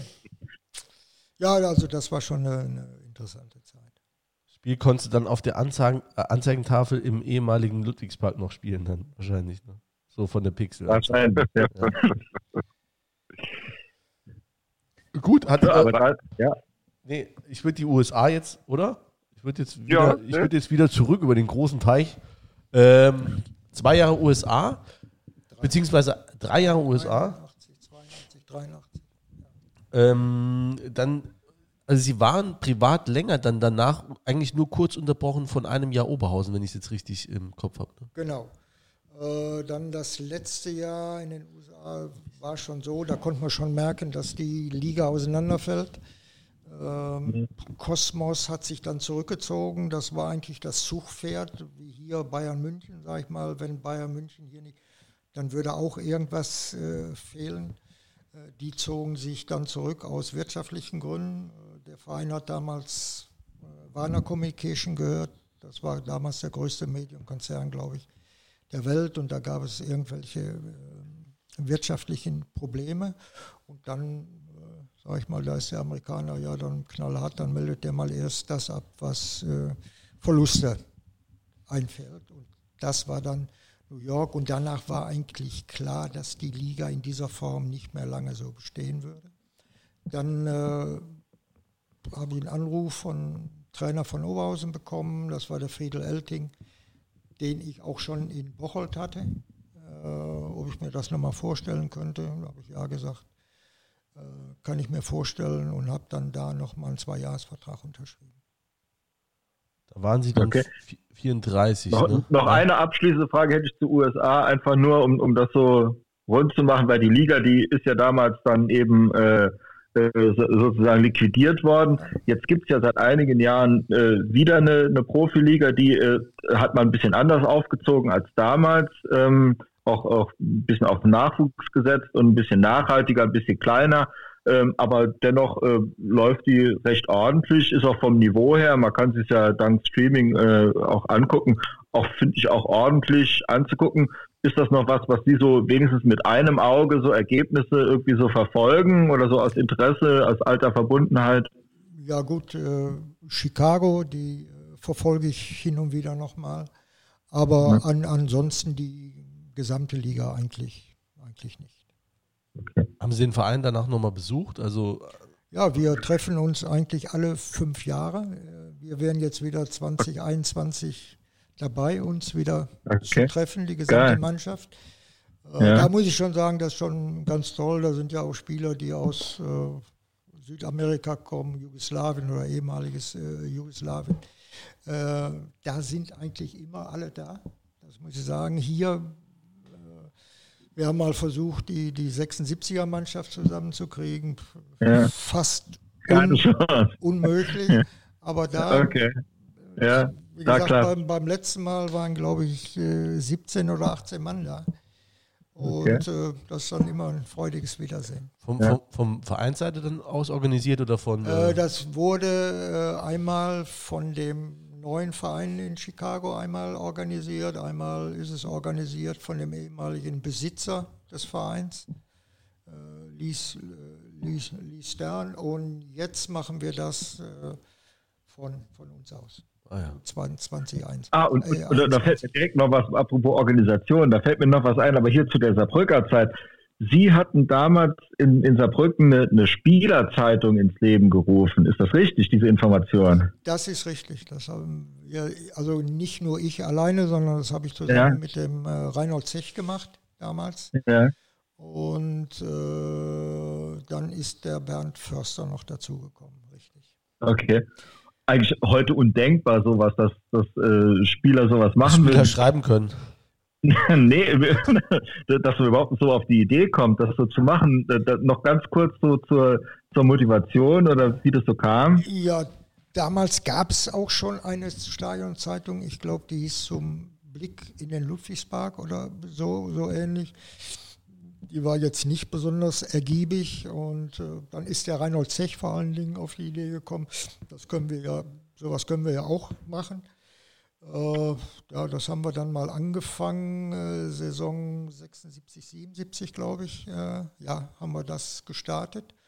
Und das lief ganz gut an, muss ich sagen. Wir haben dann aber auch äh, rund um die Zeitung alles selber gemacht. Wir haben Texte geschrieben, wir haben die Anzeigen reingeholt, die musste sich ja finanzieren.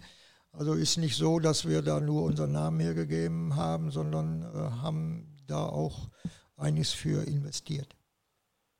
Und wie wurde die vertrieben? Also wurde die dann an Spieltagen verkauft? Die wurde nicht verkauft, sondern an Spieltagen, äh, auf, die wurde auf Tribüne mal erst äh, okay. aus, ausgelegt, hm. auf allen Sitzplätzen und dann wurde die am Eingang wurde die verteilt. Okay. Die hat sich durch die Anzeigen dann getragen. Ja. Und, und, habt ihr da Resonanz gekriegt? Hat da jemand mal gesagt, oh, sau geil oder was schreibt ja. ihr da für einen Scheiß? Nee, oder, nee, äh, also da haben wir schon äh, gute. Resonanz bekommen, das muss ich schon sagen. Weil cool. da, da also fast, fast, schon wie ein Podcast. Ja, da, wie gesagt, wir haben dann auch, ja, da haben, was so innerhalb einer Mannschaft vor sich geht, äh, konnte man dann auch schreiben. Da hatten wir dann auch einen guten Blick drauf.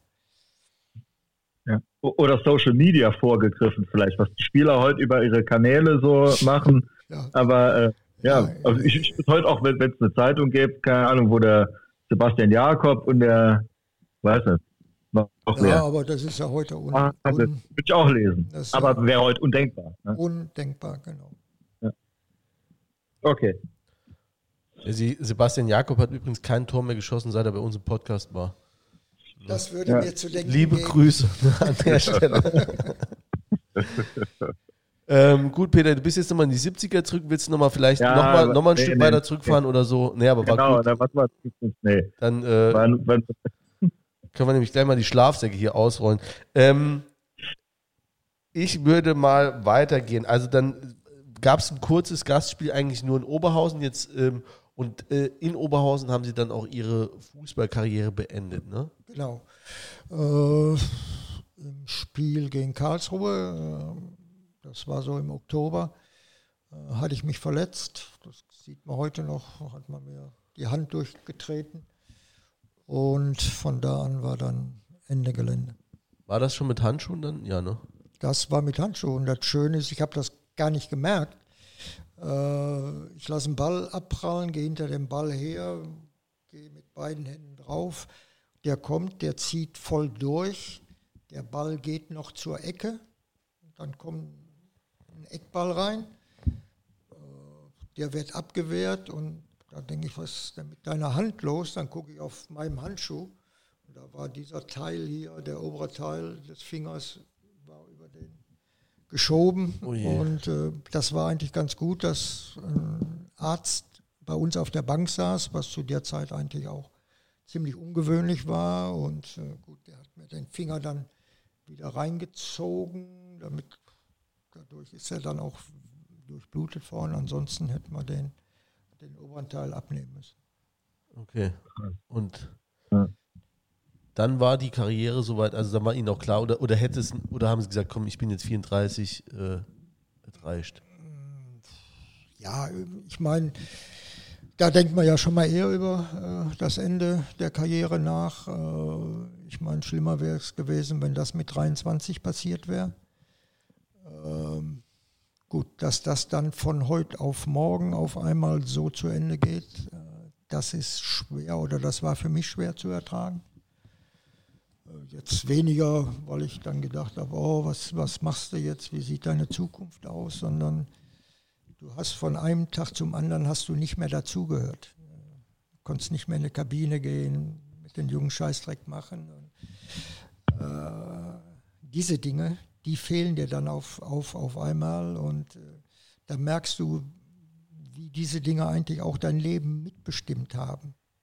Gar nicht so sehr, dass man das eine oder andere Spiel gewonnen oder verloren hat, sondern dieses Miteinander in der Kabine, dass das und das dann von heute auf morgen, das war von für mich äh, ziemlich schwer zu verkraften.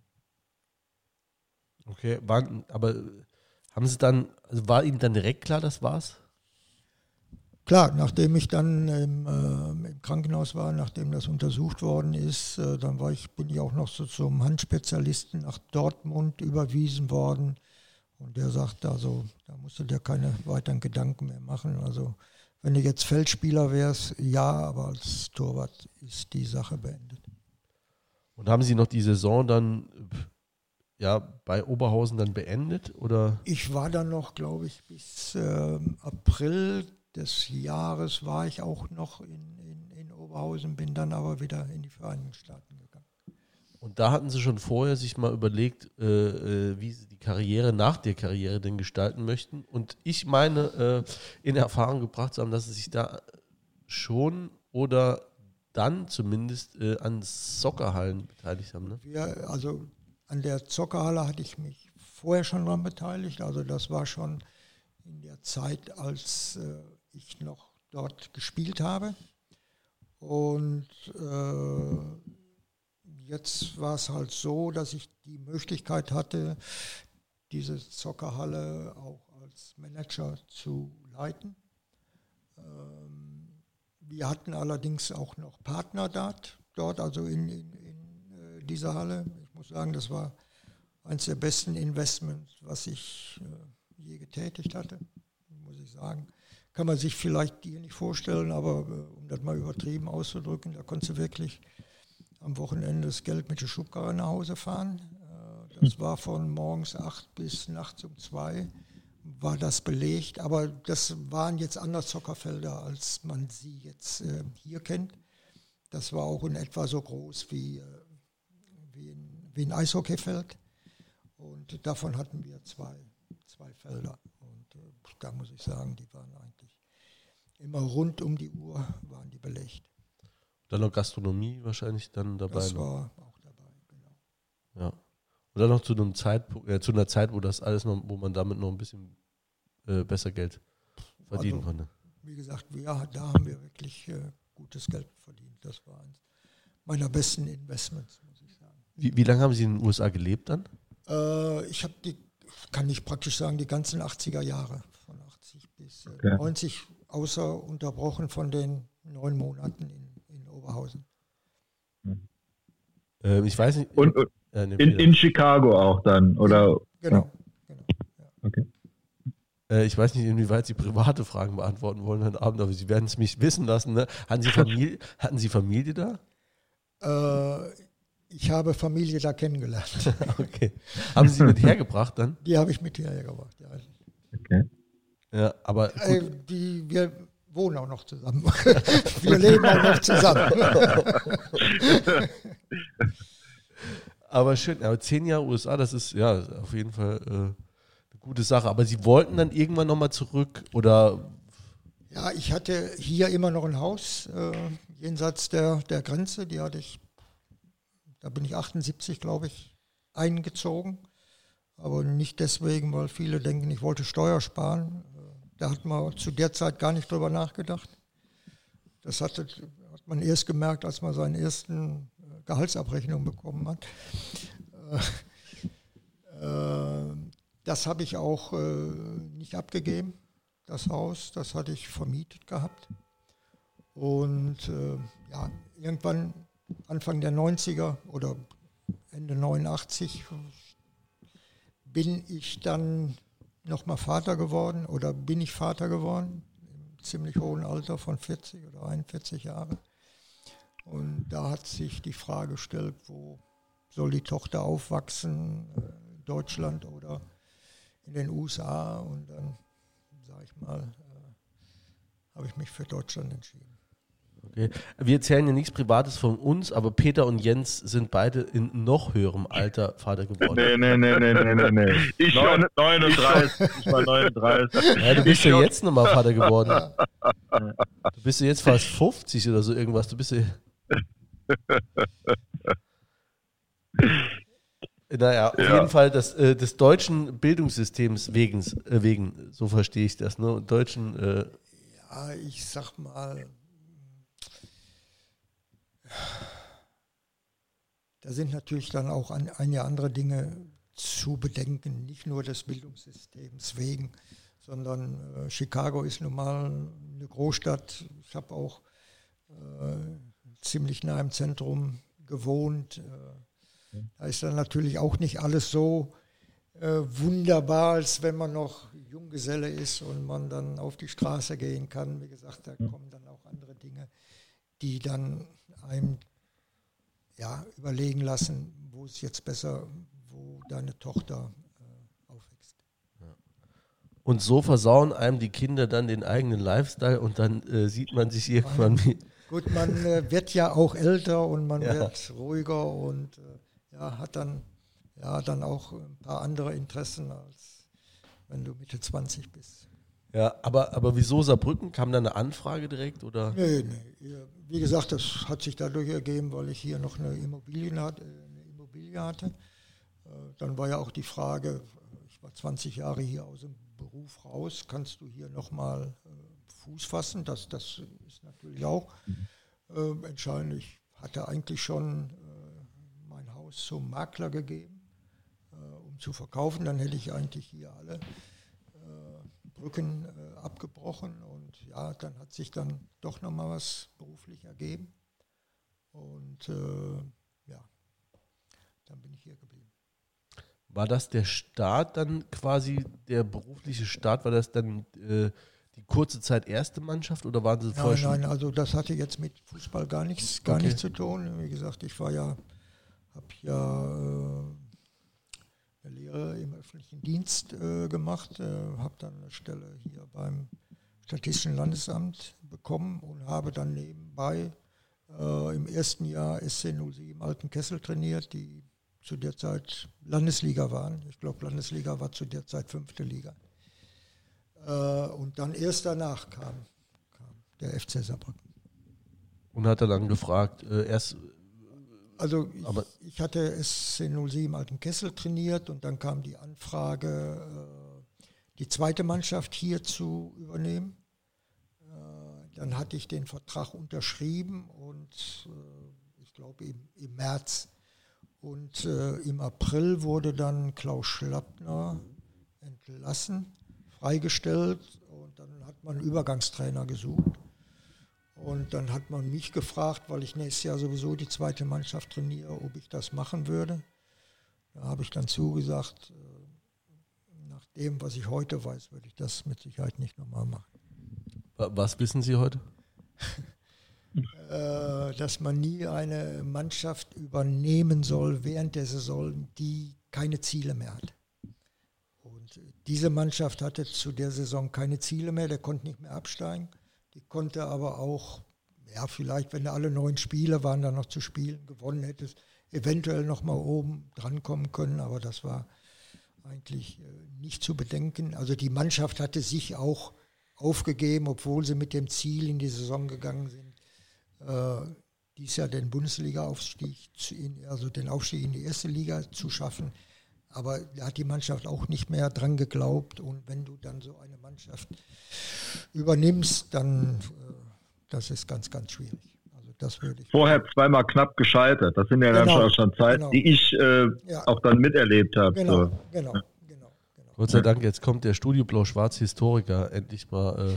Äh, genau, ja, kann ich mal. Ne? Das war ja, das, das war eben äh, zweimal Relegation, genau. meine ich sogar. Ja. Ähm, und einmal, ja, einmal ist dann auch natürlich äh, schwer. Ne? Dann, ja, wenn, wie Sie gesagt haben, wenn es eigentlich um nichts mehr geht und dann kommt da noch einer, wo eh klar ist, ah ja, der äh, ist jetzt nur für ein paar Spiele da, dann, äh, ich glaube, dann hat man es ja. schwer mit der Mannschaft. Ja. Also da war ich froh, dass die äh, zweieinhalb oder drei Monate um waren. Ja.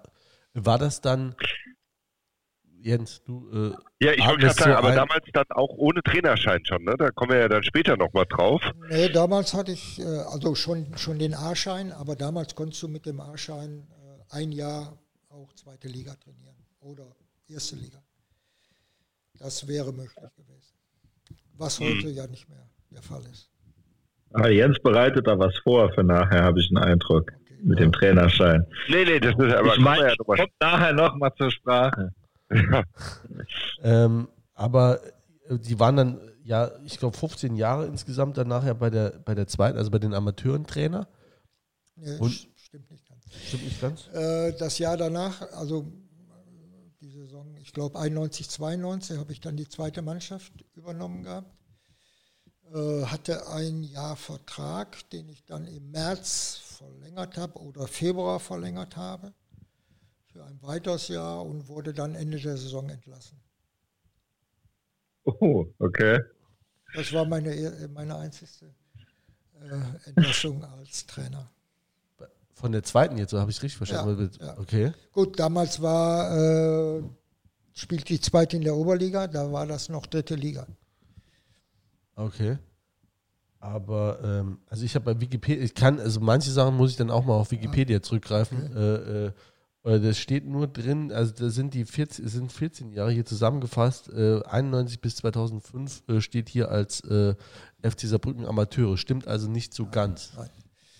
Wie gesagt, das war dann ein, ein Jahr äh, Amateur, dann bin ich freigestellt worden, wie man heute sagt, und äh, bin dann 96 zurückgekommen.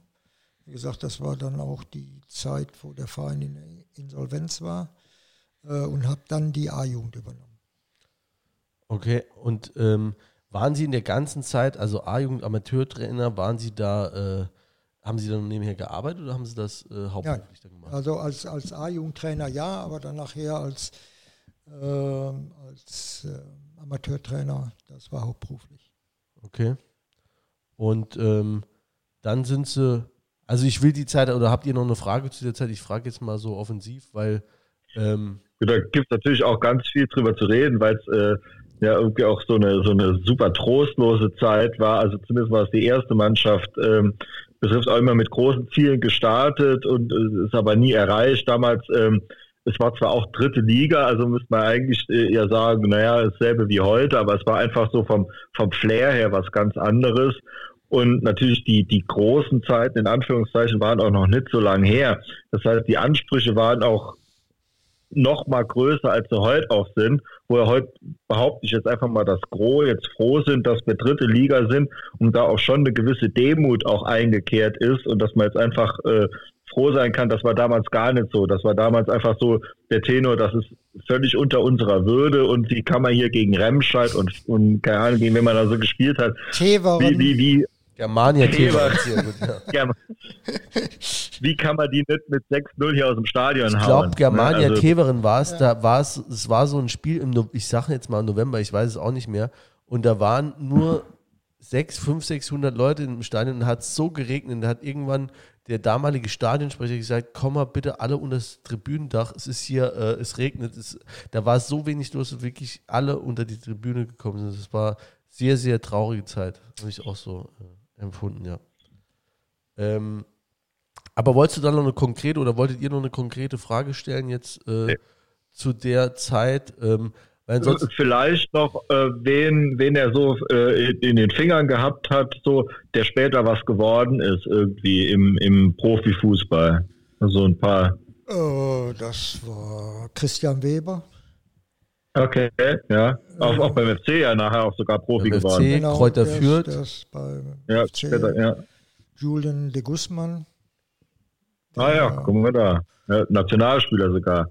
Ja. ja. Uh, hat Champions League gespielt mit La Coruña. Ja. Uh, auch ein Kanadier, Tam Nasliva, der äh, super, war einer von meinen absoluten Lieblingsspielern gewesen. Aber also, ganz, aber ganz, ganz, ein ganz schwieriger Typ. Ja, ja. Der, der ist jetzt Rapper oder war irgendwann dann Rapper nach seiner Fußballkarriere. Ja, ja. Kann ich mir vorstellen. Ja, uh, ja müsste ich jetzt ja. wirklich überlegen. Ja, ja, also das sind jetzt die, die mir äh, so äh, sofort einfallen. Ähm, hatten Sie während der Zeit ähm, den Drang, das jetzt nochmal äh, auf eine andere Stufe zu bringen? Also zu sagen, ich gehe jetzt zu einem anderen Verein, ich will jetzt Bundesliga-Trainer werden, ich will da jetzt richtig angreifen oder Peter macht gerade einen Wein auf, lässt es jeden wissen. Okay. okay. Nein, eigentlich, eigentlich nicht. Ich war mit dem eigentlich zu, also ich bin ja von, von 99 bis 2005 war ich dann Trainer der zweiten Mannschaft hier oder der U23, wo das dann ja mittlerweile. Äh, nein, hatte ich, hatte ich eigentlich nie. Ich war mit dem eigentlich zufrieden, was ich da hatte. Womit ich nicht so ganz zufrieden war in der Zeit, sind ja nicht wenige Trainer freigestellt worden von, von der ersten Mannschaft. Normalerweise in anderen Vereinen ist es ja so, dass man sagt, komm mal, mach du das mal 14 Tage, bis man mal einen richtigen Trainer gefunden haben. Das kam eigentlich nie hier. Als ich dann 2005 ausgeschieden bin, also meinen Vertrag nicht verlängert hatte, da wurde dann äh, Horst äh, Ehrmantraut im Ende August entlassen und ja, auf einmal wurde dann der damalige Amateurtrainer wurde dann sofort zur ersten Mannschaft geholt, dass er die mal 14 Tage äh, trainiert, bis einen richtigen Trainer gefunden hat. Ja. Oh, das hatte zu der Zeit dann eigentlich gezeigt, welchen Stellenwert oder keinen Stellenwert ich innerhalb mhm. des Vereins habe. Und ja. die Gelegenheit wäre oft da gewesen. Ne? Also Uli Sude, ja. Dirk Karkut, äh, Klaus Scherer, diese alle halt. nicht, dass wir die alle zusammenkriegen nee. heute Abend. Ja. Da haben sich einige Aber äh, um, um das nochmal klarzustellen, also äh, mein Anspruch war nie, dass ich gesagt habe, normalerweise müsste ich die erste Mannschaft trainieren. Ähm, aber den Anspruch hätte ich schon gehabt, dass die mal gesagt haben, Junge, mach du da mal 14 Tage, bis wir da was Richtiges gefunden haben. Warum wäre es nicht Ihr Anspruch gewesen? Also warum war es nicht Ihr Ziel, jetzt unbedingt erste Mannschaft zu trainieren? Ja, irgendwann musst du ja dann auch äh, die nötige Lizenz dazu haben und die hatte ich nicht. Wie gesagt, du konntest ja immer nur mit der Lizenz, die ich hatte, äh, eine Mannschaft, ich glaube ein, ein Jahr damals, konntest du die trainieren. Okay.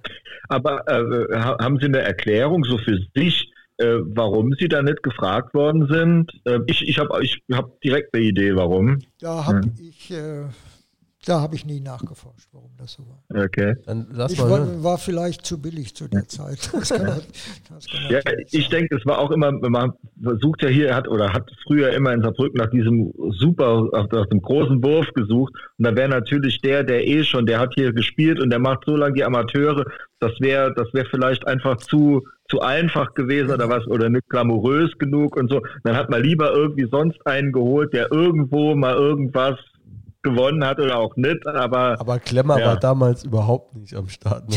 Also, das kann man jetzt wirklich nicht behaupten. Ja, aber Thomas äh, von Hesen oder so, das war ja schon jemand, der kam mit Namen zum Beispiel. Ja. Ne? So, also das waren Leute, ne, der war auch Nationalspieler, ne, HSV Europapokalsieger. Das war schon jemand, da hat man gesagt, oh geil, ne. Nee, da hat auch, aber äh, äh, dann in der ersten Pressekonferenz, wenn, wenn sich der dann hingesetzt hat, ich weiß nicht, ob es der von Hesen war, aber sehr wahrscheinlich, der dann gesagt hat, äh, ich bin hierher gekommen, um einen schlafenden Riesen zu wecken. Dann musste ich immer. Nee, das ist Topmöller. Das ist Topmann. Schlafender Riese ist Topmöller. Ja. Okay. ja, der hat uns ja wenigstens mal kurz ein bisschen wachgerüttelt. Ähm, aber äh, Peter, wenn es an mir geht, können wir kurz noch beim Dieter Ferner bleiben. Ähm, ja, ja, wenn er schon mal hier wenn ist. er schon mal da ist. ähm, 2005, ähm, da wurden sie dann offensichtlich ja nicht entlassen, weil die einzige Entlassung ihrer Karriere hatten sie ja schon hinter sich, aber sind dann trotzdem gegangen. Genau, äh, das war so einer mit der Gründe, die ich eben äh, genannt hatte. Da habe ich erkannt, also Anerkennung, ja, äh, bekommst du hier eh nie. Ich hatte dann meinen Vertrag nicht verlängert, obwohl ich ihn hätten verlängert können. Äh, bin dann gewechselt. Ich glaube, das war nach Kutzow. Äh, Kutzow war zu mhm. der Zeit eine Mannschaft, die haben seit ja, fünf oder sechs Jahren hatten die schon versucht, aus der Verbandsliga rauszukommen, in die Oberliga aufzusteigen. Äh, haben auch in der Zeit viel, viel Geld investiert, sage ich einfach mal. Äh, wir haben es dann geschafft, in dem Jahr, als ich da war, aufzusteigen waren wir aufgestiegen und dann zieht sich der Sponsor, äh, obwohl er das Ziel erreicht hat, was er schon seit sechs Jahren an, angestrebt hat, wie gesagt mit viel, viel Geld, zieht sich dann zurück und äh, der Verein konnte die Oberliga einfach äh, dann nicht mehr stemmen und damit wurde nicht der Verein aufgelöst, aber äh, die Mannschaft hat sich vom Spielbetrieb zurückgezogen und die haben dann später in der untersten Klasse wieder angefangen und spielen jetzt auch mittlerweile, glaube ich, wieder in der Landesliga. Und dann waren sie nochmal bei Borussia Neunkirchen, ne? Naja, das war nach, nach dem FC.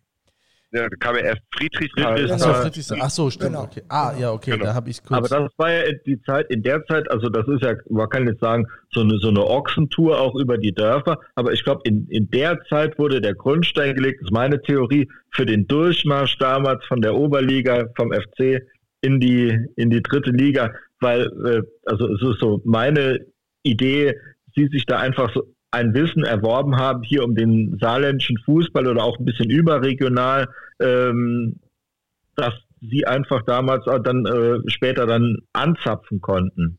Hier, um, um dann Leute hierher zu holen, die auch wahrscheinlich auch nicht die Welt gekostet hatten, auch nicht die Welt kosten durften. Das ist richtig. Ich sag mal, äh, die meisten Spieler, die dann gekommen sind oder die dann behalten worden sind, äh, die kannte ich aus meiner Zeit als Jugendtrainer oder als Trainer der, der, der zweiten Mannschaft. Hatte mir jetzt nochmal äh, irgendwo ein Bild gesehen von der Mannschaft, die von der Regionalliga in die dritte Liga auf, aufgestiegen ist. Da waren, da hatten wir ja nur 19 Feldspieler, glaube ich. Ja, da sind äh, von den 19 Mann waren 10 Mann äh, waren eingewechselt. Äh, das, sag ich mal, war schon was Besonderes. Äh, und vor allen Dingen, du kennst die Jungs, du weißt, wie die ticken. Äh, du weißt auch, dass die ja, dann mal einen Schritt äh, mehr auch für den Idioten da draußen an der Seitenlinie machen mhm. wenn es äh, eng wird. Und äh, die wussten auch, was sie an mir hatten, in Anführungsstriche. Äh, ja, das hat damals dann gepasst. Ja, das, also um es nochmal einzuordnen, Sie haben den Verein 2008 ähm, übernommen ähm, das haben wir auch hier schon mehrfach. In, in, der schlimmsten Zeit, in der dunkelsten Stunde muss ich, also vielleicht noch der Zwangsabstieg damals aus der zweiten Liga, das war schrecklich, aber dann auch diese, diese, dass man es nicht geschafft hat, in diese, in diese äh, äh, eingleisige dritte, also in die neue dritte Liga dann zu kommen und dann in die Oberliga, äh, das, das war also, also ganz, das war für ganz, mich ja. Also auch die Mannschaften, die wir damals ja. hatten, das sind wirklich auch diese, diese Sonntagsfußballer, diese äh, Mustafa Haji war das ja noch dann am Schluss, der dann, ich glaube, der ist dann auch noch aus der Regionalliga mit abgestiegen.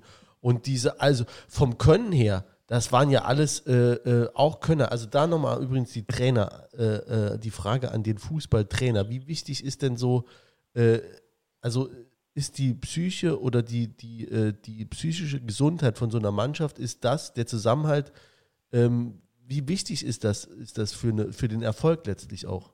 Also ich habe immer gesagt, äh, die meisten Spiele werden nicht sonntags auf dem Platz gewonnen, sondern die werden unter der Woche in der Kabine gewonnen oder verloren. Also die Hygiene innerhalb der Mannschaft, das ist so wichtig, äh, kann sich eigentlich so ein Außenstehender äh, gar nicht vorstellen. Die meinen auch nur, die gehen da auf den Platz und dann haben die zu, zu funktionieren. Da gehört vor allen Dingen, wie ich miteinander umgehe, wie ein Trainer mit einer Mannschaft umgeht, wie die Spieler vor allen Dingen untereinander, äh, untereinander mit sich um, umgehen. Also das ist so wichtig. Natürlich gehört da auch äh, ein gewisses Können zu, äh, gewisses Talent zu, um eine gewisse Liga zu erreichen. Aber für den Erfolg einer Mannschaft ist das, was in der Kabine passiert, ja, mit das Entscheidende, ob eine Mannschaft jetzt funktioniert oder nicht funktioniert. Haben Sie das dann äh, während der Saison geschafft, durch äh, das Verhältnis zu den Spielern oder schon im Vorfeld durch die entsprechende Auswahl? Ja gut, ich sage einfach mal, die, die, die, die Hauptarbeit vom Trainer wird eigentlich vor der Saison gemacht. Und zwar, wie stelle ich eine Mannschaft zusammen. Ich meine, heute läuft das natürlich ein, ein bisschen anders. Da gibt es Kaderplaner und, und, und äh, was weiß ich, ich alles. Damals war es halt so, dass du als, als Trainer mit dafür verantwortlich ist, äh, wer jetzt geholt wird oder wer nicht geholt wird. Und äh, ja, die dann geholt worden sind, entweder kannte ich die, eben schon von, von, äh, von den Jahren vorher, oder ich habe mich wirklich äh, erkundigt und das nicht nur bei einem, sondern bei, bei zig Leuten, wie funktioniert der, was ist das für ein, für ein Charakter, unabhängig davon, dass der jetzt natürlich auch eine gewisse, äh, eine gewisse Klasse mitbringen muss. Und dann, dann haben wir es ja geschafft. Also sie, wir sind dann, äh, wir haben dann Gott sei Dank nur ein Oberligaspiel äh, gemacht, äh, ein, ein Jahr in der Oberliga gespielt und ähm, sind dann direkt aufgestiegen wieder in die Regionalliga. Damals war aber schon auch wieder eine andere Stimmung im Verein ähm, als in diesen tristen 90ern. Auch da sind viel mehr Leute ins Stadion gekommen. Da war direkt wieder ein anderer Zug drin. Ähm, Wobei das, das lag eigentlich nur an der Mannschaft, muss man jetzt so sagen, ähm, weil man hat direkt gemerkt, ähm, das ist ein verschworener Haufen, ähm, da rennt einer für den anderen, da äh, das ist nicht mehr die, die sind immer diese, diese Truppen, wie man sie vorher hatte. Ähm, wobei man da auch sagen muss, dieser Aufstieg aus der Oberliga in die Regionalliga, der war schon irgendwie mehr oder weniger, jetzt kann man jetzt sagen, eine Pflicht, aber da kann man schon sagen, das gibt die Mannschaft her. Das ist eine Mannschaft, die wird da auf jeden Fall Favorit sein. Aber dieser zweite Aufstieg, eigentlich mit, mit, fast der, einer identisch, der identischen Mannschaft, das war eigentlich die eigentliche Sensation und das auch noch recht souverän zu schaffen, das ist eigentlich unvorstellbar, wie das, wie das geschafft wurde. Ja, ich habe mir mal äh, nicht die Mühe gemacht, aber äh, ich habe es mhm. mal gemacht, äh, mal die Aufstellung rausgesucht aus dem, ähm, weil das auch so ein, äh, ja, es ist auch schon irgendwie so ein bisschen Meilenstein äh, äh, der Saarbrücker Geschichte. Wir sind aufgestiegen ähm, in die Regionalliga und haben dann im ersten Spiel in Neunkirchen gegen Elversberg, Elversberg ja, gespielt, ja, vor 7000 ja. Zuschauern, was natürlich für so ein Regionalligaspiel auch viel ist. Und äh, haben 0 zu 6 verloren in einem, ich weiß noch, dramatisch schlechten Spiel. ähm, äh, ähm, und die Aufstellung möchte ich mal vielleicht ganz kurz zum Besten geben, weil es ganz interessant ist, wer da gespielt hat. Da hat im Tor der Michael Müller gespielt. Ähm, der hatte, glaube ich, nicht die ganze Saison gespielt. Aus Freiburg, meine ich, kam der, war, ne, ja. war äh, auf jeden Fall ein guter Typ.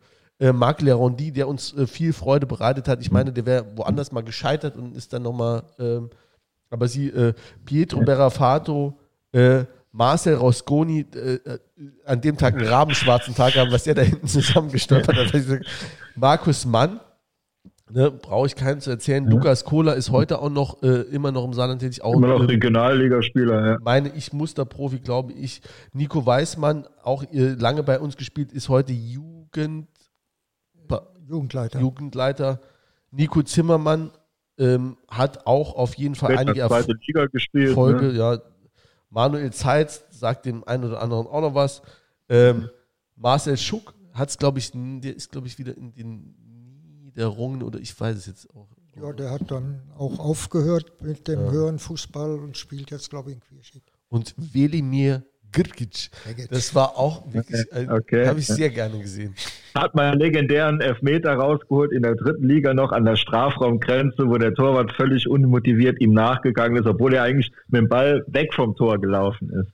Ja, aber das war, äh, äh, vielleicht können Sie was zu der Saison sagen, weil ich meine, in, in Saisonstart mit 0 zu 6, ich meine auch das zweite Spiel, oder war das direkt Essen, war, war auch nicht sehr erfolgreich. Zweite, zweite Spiel. Das Spiel auch verloren. Ja, und dann, äh, äh, also, dass man da am Ende dann als Aufsteiger ähm, feststeht und ähm, ja, wie, wie, haben Sie die Saison erlebt damals? Ja gut, das war natürlich ein katastrophalen Start.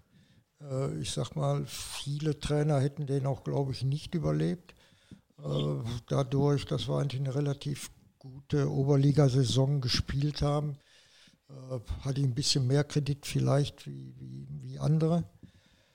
Äh, und spielen dann die beiden nächsten Spiele gegen die eigentlich absoluten Favoriten in dem Jahr, und zwar Rot-Weiß Essen und Preußen Münster. Wir gewinnen dann in Essen 2-1. ja, hätte auch 3-2 verlieren können ohne Zweifel, wie du schon gesagt hast, äh, hat der Michael Müller ein äh, sehr gutes Spiel gemacht und äh, gewinnen dann das nächste Spiel hier eigentlich souverän gegen Preußen Münster mit 2-0. Mhm. Der, der Michael Müller hat auch, äh, äh, da erinnere ich mich noch gut dran, in Essen, zumindest, ich meine, der hat das sonst auch so gemacht, in, in Klaus Tomforde-Manier, gehaltene Bälle gefeiert wie Tore. Das hat mir auch wirklich äh, sehr imponiert, vor allem im, in Essen bei dem Spiel. Das fand ich, fand ich ganz gut. Entschuldigung, ich habe Sie ja, unterbrochen. Okay. Wie gesagt, und äh, dann äh, hatten wir eigentlich diese beiden ersten Spiele aus unseren Köpfen raus. Nach den ersten beiden Spielen wurde dann sofort gesagt, wir müssen nachlegen und wir müssen noch zwei Bundesligaspieler holen und wie das dann so hier, hier ist. Und ich sag, also, wir brauchen vorneweg fünf neue Leute. genau. Spruch. Und ich habe gesagt, solange ich hier Trainer bin, kommt kein neuer hin, es sei denn, es verlässt sich äh, verletzt sich einer. weil ich war überzeugt, dass du mit der Mannschaft die Klasse halten kannst. Wir haben ja natürlich nach außen gesagt, äh, als Aufsteiger Klassenerhalt, aber intern haben wir auch gesagt, wenn wir so zwischen äh, 8 und 12 stehen, haben wir eigentlich eine gute Saison gespielt mit der Mannschaft. Ja, und dann, äh, wie gesagt, was, was dann passiert ist, muss ich sagen, äh, wir haben nie den, sage ich einfach mal, Spektakelfußball gespielt. Wir hatten aber eine Mannschaft, die immer, ja, die letzten 20, 15 oder 20 Minuten immer noch ein Körnchen mehr hatten als, als die anderen. Das hat uns äh, geholfen. Und äh, ich sag mal, das Spiel, wo ich eigentlich gesagt habe, oh, da kann dies Jahr eigentlich mehr gehen als, äh, als der Klassenerhalt. Das war eigentlich das Spiel, als wir gegen Köln 2 gespielt haben. Das war mal freitagsabends da waren, hatte ich eigentlich nur noch zwölf oder dreizehn einsatzfähige Spieler zur Verfügung. Äh, die anderen waren nicht verletzt, die, die waren krank. Äh, da ist dann auch so ein Südko aufgelaufen, der hätte eigentlich gar nicht auflaufen dürfen. Ich glaube, der ist mal zwischendurch, zwischendurch musste der zur Toilette gehen während, während, äh, während, des Spiels. Und das Spiel gewinnen wir eigentlich souverän äh, 3 zu 1. Obwohl ich sagen muss, hatten wir in der ersten Halbzeit äh, auch durch ein paar sensationellen Paraden vom, vom Enver Marina, der uns da im, im, Spiel gehalten hat. Aber nach hinten raus war das eigentlich dann ziemlich souverän. Auch ein gutes Spiel. Ab dem Zeitpunkt habe ich mir gesagt, na, da kann in diesem Jahr vielleicht auch ein bisschen mehr gehen. Okay. Ähm, wenn ich die Frage jetzt mal zwischenstreuen darf, äh, hat jetzt nichts mit der aktuellen, aber bevor ich es vergesse, die, das hätte ich mal gern äh, als, äh, äh ja, als Torwart von Ihnen gewusst, äh, die so seit den 90ern oder seit 90, seit sie, seit sie hier nochmal sind, äh, die drei besten Torhüter, mit denen Sie jetzt zusammengearbeitet oder die Sie gesehen haben in den letzten 30 Jahren hier in Ludwigspark? Das muss ich jetzt mal überlegen. Klar, uns fällt allen mit Sicherheit Peter Eich ein der äh, durch seinen gehaltenen Elfmeter Kultstatus einfach hat. Konnte alles außer Abstöße. Ja, und das so. ist heute ganz, ganz äh, wichtig bei der Spielereröffnung. Äh, wie gesagt, da hat sich ja einiges im Torwartspiel, äh, im Torwartspiel geändert. Ich weiß gar nicht, wer zur Zeit von, von Topmüller war da. Da war Peter Eich. Peter da, Eich ja. ja. ja. Gut, in den äh, Regionalliga-Zeiten war Harry Eberts hier und vor Harry, das war eigentlich die Bundesliga-Saison. Äh, wer war da im Tor? Brasas. Brasas. Also, ja, ist jetzt äh, schwer zu sagen. Sag mal, wenn ich diese äh, sehe, dann ja, raucht, raucht da der Peter allein schon wegen der Anzahl der Spiele, äh, raucht da ein bisschen heraus. Ja, wen, wen hatten wir noch? Den äh, ja gut, Enver Marina. Ja, der hat eigentlich, äh, ja. wie gesagt, eine sensationelle Regionalligasaison gespielt, als, als wir aufgestiegen sind. Also das, das muss ich sagen. Äh, der Michael Müller hat auch sein Part dazu beigetragen in den Spielen, äh, die er am Anfang der Saison ges gespielt hat. Und nachher, sage ich einfach mal, hatte der Enver ein paar Probleme. und dann kam ja Fernandes, glaube ich, in der mhm. dritten mhm. Liga. Ja. Ähm, das habe ich jetzt dann nicht mehr so verfolgt. Den habe ich zwar noch verpflichtet, das, das weiß ich, als, als sportlicher Leiter, aber dann das Jahr danach war ich ja nicht mehr da. Fand ich sehr gut. Ein sehr guter Torwart, Fernandes. Der ist dann, glaube ich, auch nur wegen, äh, hatte Rückenprobleme und wurde dann nicht verlängert oder so. Irgendwas ja, der, der hatte schon Probleme, als der hier hinkam. Das war aber bekannt. Der war ja eigentlich als, als dritter Torhüter verpflichtet worden. Also der musste eigentlich nach jedem Spiel musste der in, eine, in so eine Eisbox hüpfen, damit er am anderen nächsten Tag eigentlich äh, sich einigermaßen gut bewegen konnte. Ja. Wir hatten schon eine Menge Tor. Äh, gut, wir hatten auch. Carsten Hallmann, das finde ich immer äh, ein super Torwart war der. Äh, das war aber in den 80ern. Ja, gut. Aber den bin ja jetzt klasse. Ab, ja, ja ab genau. Ab den 90ern. Ja. Ja, gut. Christoph Straub, der war dann später auch noch, der war, glaube ich, ja, auch noch. Stimmt. Stefan Schraub. Stefan Straub. Stefan Straub. Nee, Christoph Straub ist ein Kumpel von mir. Ja, gerade kurz verwechselt. Liebe Grüße an der Stelle. Grüße. Ja, äh, ja Stefan Straub, stimmt. Ähm, ja, waren schon ein paar gute Jungs dabei, auf jeden Fall. Ja, gut. Also sind dann aufgestiegen in dieser Saison, äh, dann in die dritte Liga und ich gehe mal von aus, dass ihnen dann nicht allzu leicht gefallen ist, äh, die Position dann aufzugeben oder die Mannschaft dann nicht mit zu begleiten in der Nein. Position. Äh, ja, aber die eine andere Möglichkeit gab es da für mich eigentlich nicht. Das, das Tragische, sage ich einfach mal in Anführungsstriche, Tragische, äh, die Regelung, dass äh, ab der Saison, äh, was war das, 2010, 2011, äh, nur noch lizenzierte Fußballlehrer äh, eine Drittligamannschaft trainieren dürfen. Die ist erst vier Wochen vor Ende der Saison in, äh, in die Spielordnung geschrieben worden. Und das war auf Betreiben wohl von Matthias Sammer damals, der beim DFB das Sagen hatte. Oder der Hammer, der Sammer. Der war. Vor, Ja. Vorher war es ja so, dass du in der Mannschaft immer noch ein Jahr trainieren konntest ohne die erforderliche Lizenz. Und das war eigentlich mein, ja, das wollte ich eigentlich machen. Und dann kam, äh, ja, das war an Anfang Mai, da stand unser Aufstieg noch, noch, noch gar nicht fest, kam dann die Meldung, also das geht nicht, oder du musst in den, in den Fußballlehrerlehrgang. Äh, Da sind ja für die Mannschaften, die aufgestiegen sind, die Trainer, äh, wurde da immer ein, ein Platz freigehalten. Aber zu dem Zeitpunkt war ich 62, also da setz- Wollten sie nicht. Ne? Nee, da wollte ich mich nicht mehr auf die Bank set, äh, auf die Schulbank setzen. Und das ist auch ganz, ganz schwierig. Du kannst nicht äh, Noch nebenher die Mannschaft, nebenher, Ne, da also du, du bist von, Auge und Ohr in der Mannschaft Du haben. bist von montags bis, bis donnerstags in der Schule und dann kommst du donnerstags hier zurück und dann bist du auf einmal der, der Chef wieder. Das kannst du vielleicht mit einer Mannschaft machen, die etabliert in, in der dritten Liga ist. Aber wir waren Aufsteiger, da ging es eigentlich nur darum, die Klasse zu halten.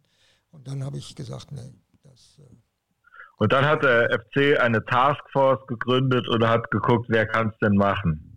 Wie, wie haben Sie das mitgekriegt damals? Oder Gut, wa- waren da Sie war wahrscheinlich ich ja selber auch schon ein eingebunden? bisschen Ja. mit, äh, mit eingebunden. Wie gesagt, da hat man sich eigentlich mit drei Trainern intensiv beschäftigt. Kann man da, kann man da den Namen ein, weiß man ja, Luginger, der ist es geworden, aber äh, wer, wer waren die anderen? Einfach so aus nein, Interesse. das äh, Kennt möchte man, ich kennt, jetzt. kennt man die heute noch? Das Die- ist einfach nur so. Die kennt man heute noch. Ja, ja. Okay. Die sind noch, die sind noch im, im Geschäft, darum äh, möchte ich die Ja, Namen jetzt okay, nicht, äh, nicht äh, nennen. Und äh, da hat man sich dann für Jürgen Luginger entschieden. Vielleicht kommen sie ja irgendwann noch. es nicht. Naja, Jetzt haben wir mal erst einen Trainer und äh, dann sollte man nicht über äh, andere Namen nachdenken. Absolut, absolut. Ja, also ihr wart und dann wurde es Luginger und ähm, dann, äh, das war jetzt, äh, sagen wir, von Seiten der Fans, das, das war dann direkt relativ, ähm, auch, auch weil der Start äh, ein bisschen holprig war, war das direkt so, äh, sag mal, hatte Luginger einen schweren Stand. Ähm, ich fand immer recht zu Unrecht, aber nicht und nichtsdestotrotz war es so, dass dann natürlich dann äh, unter Ferner wäre alles anders geworden. Das war so der Tenor. Ist natürlich dann auch, wenn man immer direkt verantwortlich ist, äh, ist mit einem Riesenerfolg abgetreten. Äh, ist vielleicht auch natürlich, dass es so kommt. Aber äh, wie war so Ihr Gefühl dann so nach den ersten Spielen mit, mit Luginger? Gut, wir sind natürlich schlecht gestartet in die Drittligasaison. Ich glaube mit drei, mit drei Niederlagen, äh, aber auch äh, gegen äh, gute Gegner, muss man so sagen. Offenbach, Ja. Braunschweig und äh, Heidenheim, glaube ich. Heidenheim, Heidenheim, genau. äh, das waren eigentlich potenzielle äh, Aufstiegskandidaten zu, zu der Zeit. Klar, wenn du dann nach drei Spielen mit null Punkten dastehst, wird es natürlich unruhig.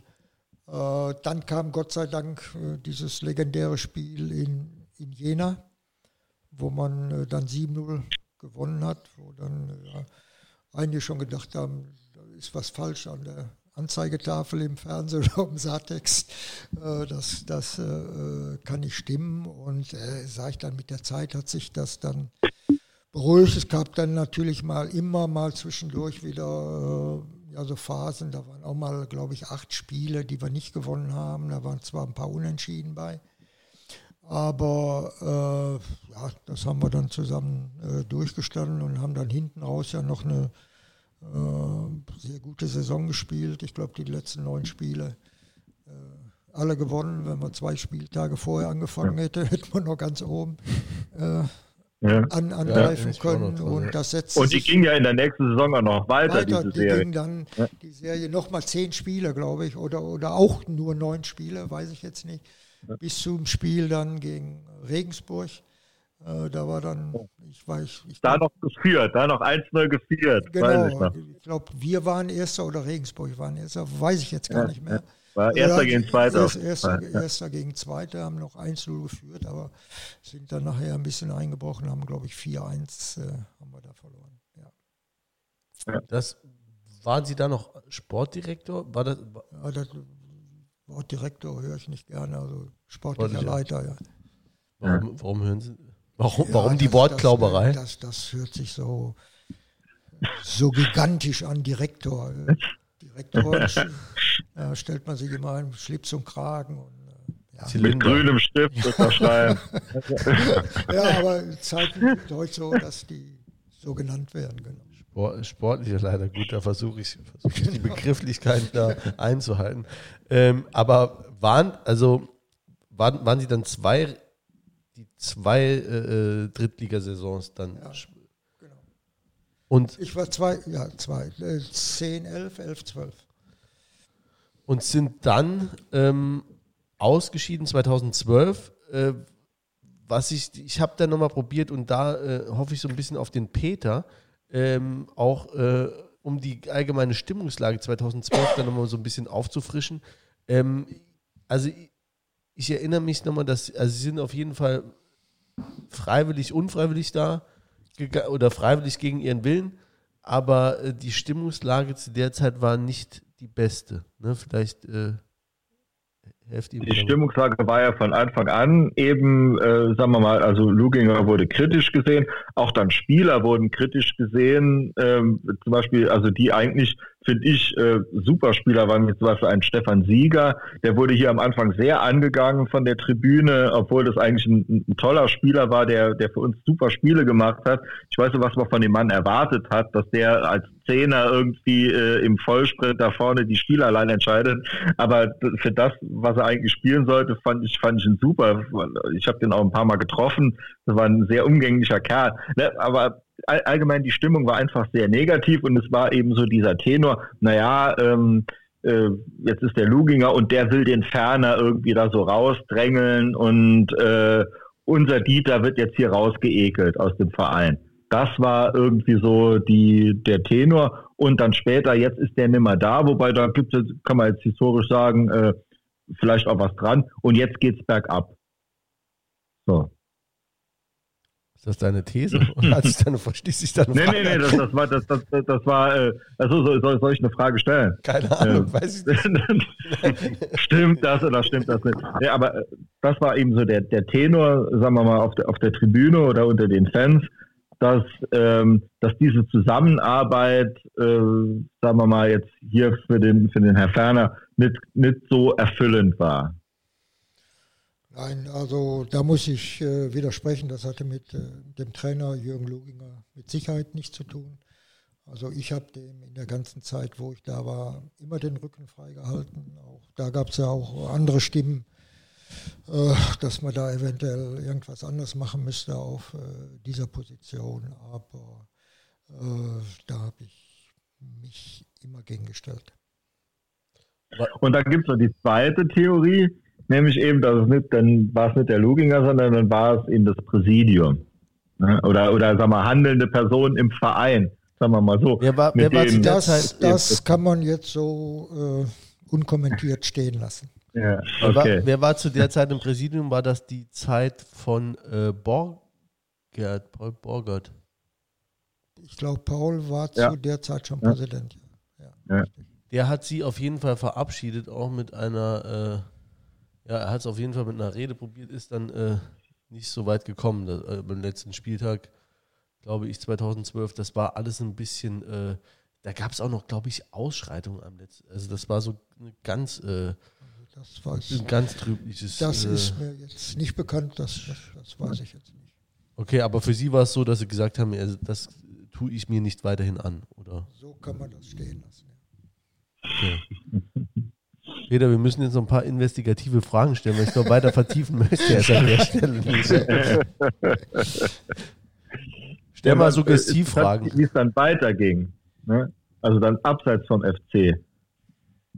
Borussia Neunkirchen kam dann, ne? Ja, Genau. dann bin ich nach Borussia Auch, sagen wir mal, auch ein. Verein, der jetzt ja jetzt nicht unbedingt so super solide geführt Das ist, das ist richtig, aber ich wollte noch mal äh, Gras unter den Füßen haben. Ja. Gut, im Nachhinein muss ich sagen, das waren anderthalb eigentlich vernünftige Jahre. Und dann kam es nach der Winterpause, ich glaube Saison 14, 15, äh, zum Einbruch, der, den ich heute noch nicht erklären kann. Wir hatten da zu dem Zeitpunkt, glaube ich, 16 oder 17 Spiele hintereinander nicht verloren gehabt. Und dann nach der Winterpause kam auf einmal ein Einbruch, wo du sechs oder sieben Spiele hintereinander verloren hast, also nicht unentschieden, sondern Ja. Ja. ja. verloren hast. Und dann habe ich nach einem Spiel, ich weiß gar nicht gegen wen das war, ich glaube Wald Algesheim, wenn mich nicht alles täuscht. Äh, da hatten wir dann nach 30 Minuten, glaube ich, mit neun Mann spielen müssen, weil zwei Mann die rote Karte bekommen haben. Da haben wir dann 4-0 verloren. Und nach diesem Spiel äh, bin ich dann zurückgetreten, weil ich einfach Ja. wollte, dass die Mannschaft nochmal einen neuen Impuls bekommt. Da sind wir auch ziemlich durchgereicht worden nach unten. Im Endeffekt haben die sich dann im letzten Spiel eigentlich gerettet. Äh, Okay. Nachdem ich zurückgetreten war, wurde es dann auch nicht äh, wesentlich besser. Und wie gesagt, die wurden dann, glaube ich, bis zum äh, Abschiedsplatz durchgereicht. Und im letzten Spiel haben sie, glaube ich, die Kurve nochmal bekommen. Analog oder zeitgleich ging es ja hier in Saarbrücken auch richtig in die Binsen. Ähm, wie, wie haben Sie das, also ich denke, die, die, die saarländische Fußballszene ist ja auch relativ überschaubar und Neunkirchen ist nicht so weit weg und äh, ich unterstelle Ihnen einfach mal, Sie kennen hier einen Haufen Leute im Verein. Also wie haben Sie das dann von außen mitgekriegt, was dann hier in der Zeit los war? Gut, ich habe natürlich mitgekriegt, dass man dann Jürgen freigestellt hatte. Man ist dann auch in die Saison gegangen. Ich weiß nicht, wen wir da alles verpflichtet hatten. Äh, Glöckner und, und Fischer und äh, Ja, wie gesagt, ich kriege sie auch nicht mehr alle.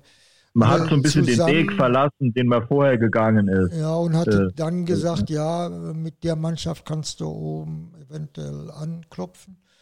Das ging dann wohl, wie das so häufig war, dann.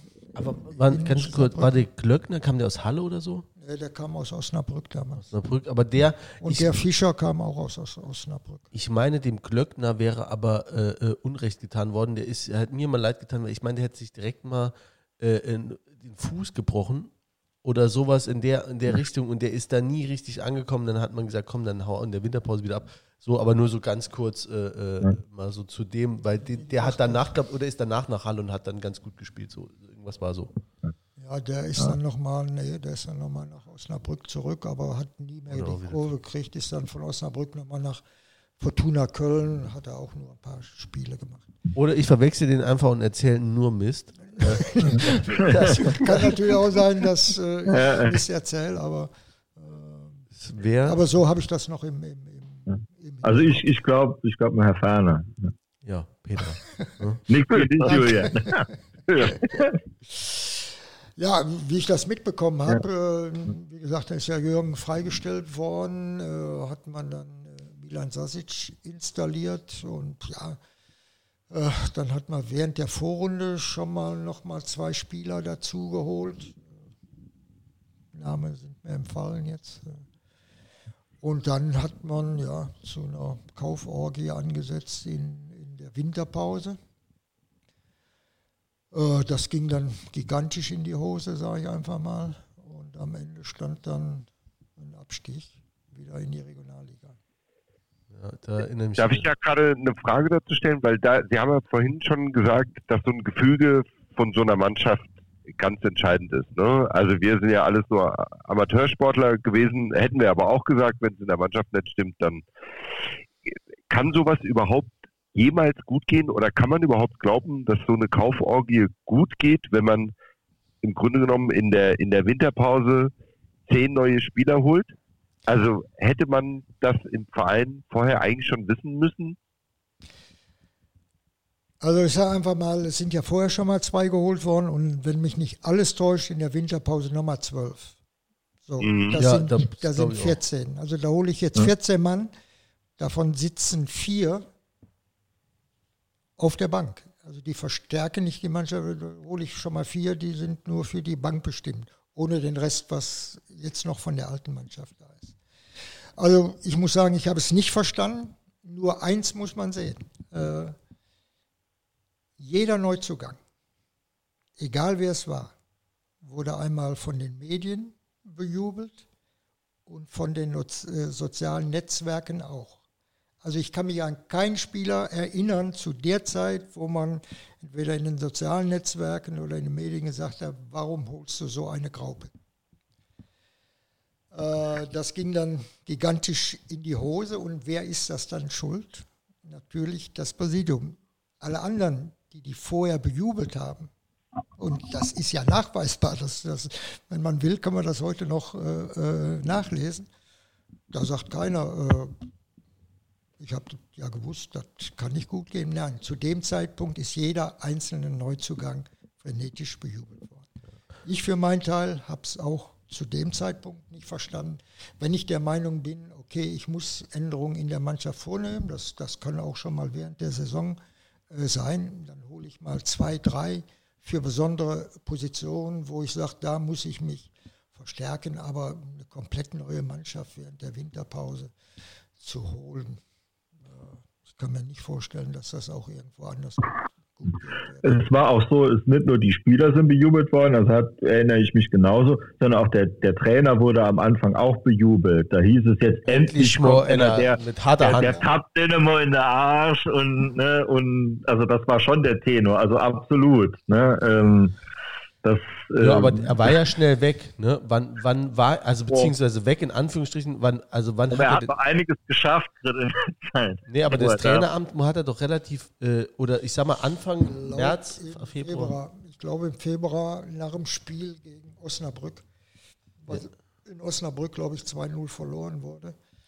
Äh, da ist er dann als Trainer freigestellt worden. Ja, und da nochmal vielleicht zur Einordnung, das war auch dann kam äh, äh, auf Milan Sasic kam äh, der Vorname weiß ich gar nicht mehr, der Kilic. Fuad, Kilic. Kilic ja. ähm, der sich am Ende der Saison, da, an dieses Interview erinnere ich mich noch sehr gut, hingestellt hat und hat gesagt, gut, äh, die, an, die Fehler wurden äh, zu Beginn der Saison gemacht. Äh, da, da, erinnere ich mich nicht noch, auch noch sehr gut dran. Das war für mich nämlich extrem unreflektiert und ähm, zu dieser Zeit war dann Milan Sasic äh, äh, offiziell nicht mehr im Verein, äh, aber das war auch so ein äh, äh, Riesending von unserem äh, jetzt Präsidenten und ewig Sponsor, dass der dann bei der ähm, bei der Victors Gruppe war dann Sport Sportbeauftragter. Sport, oh, gut, der war Direktor.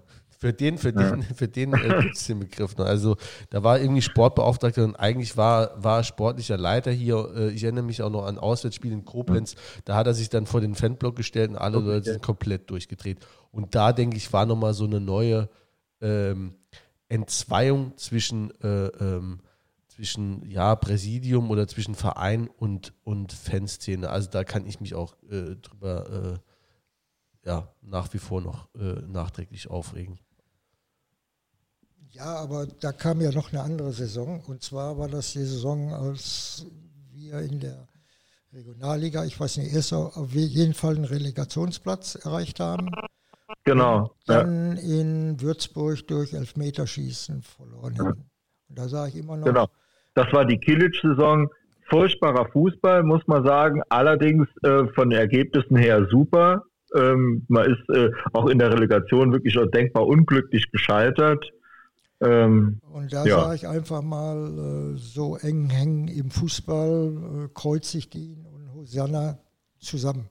Wenn dort in Würzburg ein Elfmeter, der gegen den Innenpfosten geht, rausspringt, reingegangen wäre, habe ich schon mal auf einer Mitgliederversammlung gesagt, würde man heute wahrscheinlich über den Vizepräsidenten Dieter Ferner gar nicht sprechen. So einfach ist das im Fußball. Und so kann Misserfolg ja auch wieder Erfolg sein. Dann zumindest, wenn man es äh, auf die lange Sicht sieht. Ne? Da sind mit Sicherheit einige drüber froh. Daniel Döring hat damals den Elfmeter verschossen, den entscheidenden, und ist äh, von den äh, ach so asozialen Fans vom FCS danach äh, unter anderem von mir auch äh, beklatscht worden. Äh, war ein äh, Höhnisch oder ehrlich? Bitte? Höhnisch oder ehrlich? Ganz ehrlich, ehrlich ja, ganz das, ehrlich. Das war ehrlich, ja. glaube ich. Ja, ja, das war ehrlich. Das hat ihm keiner krumm genommen und äh, tut es bis heute auch nicht. Ähm, genau, und ähm, vielleicht kommen wir da mal so ein bisschen in die Gegenwart äh, hinein. Ähm. Genau, irgendwann kam ja noch mal jemand auf die Idee, äh, äh den, den Dieter Ferner noch mal dazu zu holen. Wer war das? Bei dem könnte man jetzt heute auch mal noch ein Dankeschön hier über, über einen Äther schicken. Also es war ja damals so, äh, das war dann die Saison nach diesem Relegationsspiel, die dann total aus dem Ruder gelaufen ist. Da hat man dann, glaube ich, äh, Falco Götz als Trainer geholt. Dann hat man ihn ja. nach dem ersten Rückrundenspiel, glaube ich, war das gegen Wormatia Worms, freigestellt. Das war ungefähr die gleiche Situation die ich damals hatte, als ich die, die, die äh, erste Mannschaft in der zweiten Liga übernommen hatte. Von dem Zeitpunkt an, glaube ich, hat die Mannschaft auch nicht mehr dran geglaubt, ihr Saisonziel zu erreichen. Dann äh, hat der arme Tai, Taifur Diane, äh, die Mannschaft übernommen. Äh, wir waren nachher Siebter in der Regionalliga. Ich kann mich noch erinnern, äh, da sind Zuschauer in der Halbzeit aus dem Stadion weggerannt und sind nach, nach Queerschied gelaufen und haben sich da ein A-Jugendspiel äh, angeguckt. Also da war eine ganz, ganz schlimme Stimmung zwischen Fans, zwischen Präsidium und auch zwischen Mannschaft. Und äh, dann hat mich der Reinhard Klimt mal angesprochen gehabt, ob ich mir vorstellen könnte, äh, da äh, eine Funktion zu übernehmen. Wie gesagt, und die Funktion des, des Vizepräsidenten war zu dem Zeitpunkt ja vakant. Und er hat dann ein Gespräch zwischen mir und Hartmut Ostermann arrangiert. Und äh, ja, ich habe dann gesagt, unter gewissen Bedingungen, ja, nicht Bedingungen, Hartmut Ostermann kann man keine Bedingungen stellen. Ich sage, äh, unter gewissen Voraussetzungen könnte ich mir das vorstellen. Aber es ist ja jetzt auch kein, ähm, es ist ja ein Ehrenamt, ne? Das hier aus. Das ist ein Ehrenamt. Das ist, wie gesagt, das habe ich schon mal gesagt auf der letzten Mitgliederversammlung. Ich habe weder einen Vertrag beim FC Saarbrücken, ich kriege weder eine Aufwandsentschädigung, noch äh, sonst irgendwas. Bis zum heutigen Tag muss ich meine ersten Spesenrechnungen beim Verein nur einreichen oder, oder äh, meine erste äh, Tankrechnung. Äh, ich bin auch bei keinem äh, Unternehmen angestellt oder habe irgendwo einen Beratervertrag. Äh, das sind schließlich vor allen Dingen einen großen Hotelkonzern und einen noch größeren Altenheimbetreiber mit ein. Das ist ein klassisches Ehrenamt. Okay. Sie haben ja gerade schon gesagt, äh, bestimmte Voraussetzungen. Was, wie sieht so der Vizepräsidentenposten aus? Was machen Sie da? Äh, Voraussetzung damals, dass ich das mache, war, dass ich äh, Markus Mann mitbringen konnte als sportlichen Leiter oder als Sportdirektor. Äh, das war äh, meine Voraussetzung, dass ich das äh, machen würde dann weiß ich auch, dass ich nicht ganz uneingenützig in dieses Amt gebracht worden bin, sage ich einfach mal, sondern das sollte dann auch so ein bisschen zur Beruhigung in die Fanszene reinwirken. Äh, aber wie gesagt, wenn du keinen sportlichen Erfolg hast, dann kannst du so viel in die Fanszene reinwirken, äh, wie du willst. Irgendwann bricht das dann auch. Und äh, ich glaube, die Saison danach äh, immer in, in, in, äh, in Compare zur, zur Saison äh, äh, vorher haben wir eine recht ordentliche Saison gespielt. Wir sind auch nicht direkt mit dem Anspruch in die Saison gegangen, du musst jetzt dieses Jahr äh, einen Relegationsplatz zu erreichen, äh, muss einen Relegationsplatz erreichen, sondern wir wollten vernünftig Fußball spielen und das ist uns größtenteils gelungen und wie gesagt, dadurch hat sich auch die Fanszene, was sich da vorher auch gegenüber das Präsidium und anderen äh, Funktionsträgern abgespielt hat, hat sich dann, dann auch wieder beruhigt. Aber glauben Sie, äh, äh, ähm, dass das nur der sportliche Erfolg ausmacht, warum sich eine Fanszene nochmal beruhigt oder, oder dass das auch noch andere? Ja, ich äh, glaube, die Fanszene beobachtet ja auch, wie die Leute, äh, die den Verein führen, wie die arbeiten, wie die mit gewissen Dingen umgehen. Und da muss ich sagen, der, der ja das Gesicht nach außen war im sportlichen Bereich war Markus Mann. Und äh, ich glaube, da hatten wir damals einen sehr guten Griff äh, mitgetan. Das mit Sicherheit, ja. Das haben wir mit Sicherheit. Der wird, wird uns wahrscheinlich auch noch äh, begegnen. Der ist ja noch recht jung für seine Position. Ne? Jetzt ist er äh, äh Jugendleiter in Hoffenheim mit 150 äh, Mitarbeitern. Ne? Leitet er die komplette Jugendabteilung und das ist äh, mit Sicherheit ähm, was. Mal, ob da mein Mikrofon gerade ist mein Mikrofon. Hört ihr mich? Ich. Eigentlich? Ja. ja. Ich habe überlegt gerade, ob das überhaupt Ausschläge hat. Äh, das wäre ganz schön, wenn es denn so wäre. Ähm, jedenfalls ähm, ist der Markus Mann, war mit Sicherheit eine Top-Besetzung, aber ich glaube, dass sich die Fanszene nochmal beruhigt hat, ähm, dürfte auch und insbesondere an ihnen gelegen haben, weil das, ähm, ja, sie sind ja einfach Identifikationsfigur. Ne? Das liegt halt, äh, da wurden also sie haben viele richtige Entscheidungen getroffen. Diese, es ist immer eine Frage aber auch von, ähm, vielleicht nicht mal absichtlich, aber auch wie man sich verkauft. Ja, das ist richtig. Also was ich ja immer an dem Verein ein bisschen bemängelt hat, dass hier immer der zweite oder häufig der zweite Schritt für den ersten genommen wurde, dass auch häufig Ziele postuliert worden, die ja schwer zu erreichen sind, die man zwar erreichen kann, aber dazu gehören im Fußball viele, viele Dinge, die da zusammenkommen müssen.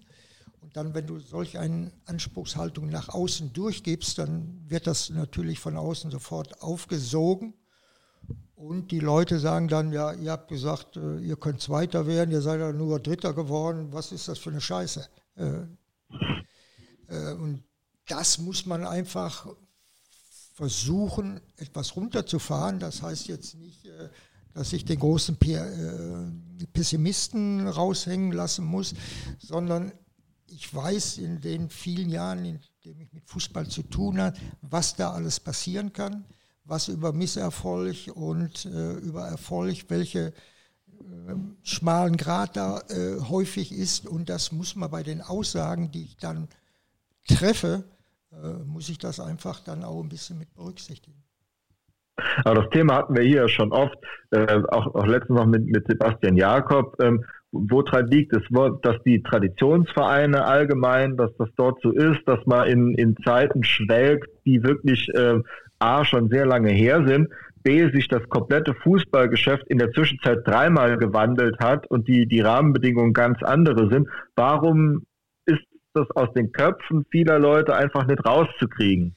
Ja. Haben Sie da eine Erklärung? Ja, das ist vor allen Dingen ein Problem der sogenannten Traditionsvereine. Nur mir hat noch keiner richtig erklären können, was macht ein Traditionsverein aus? Macht das aus, dass ich mal 44 und 52 im deutschen Endspiel war?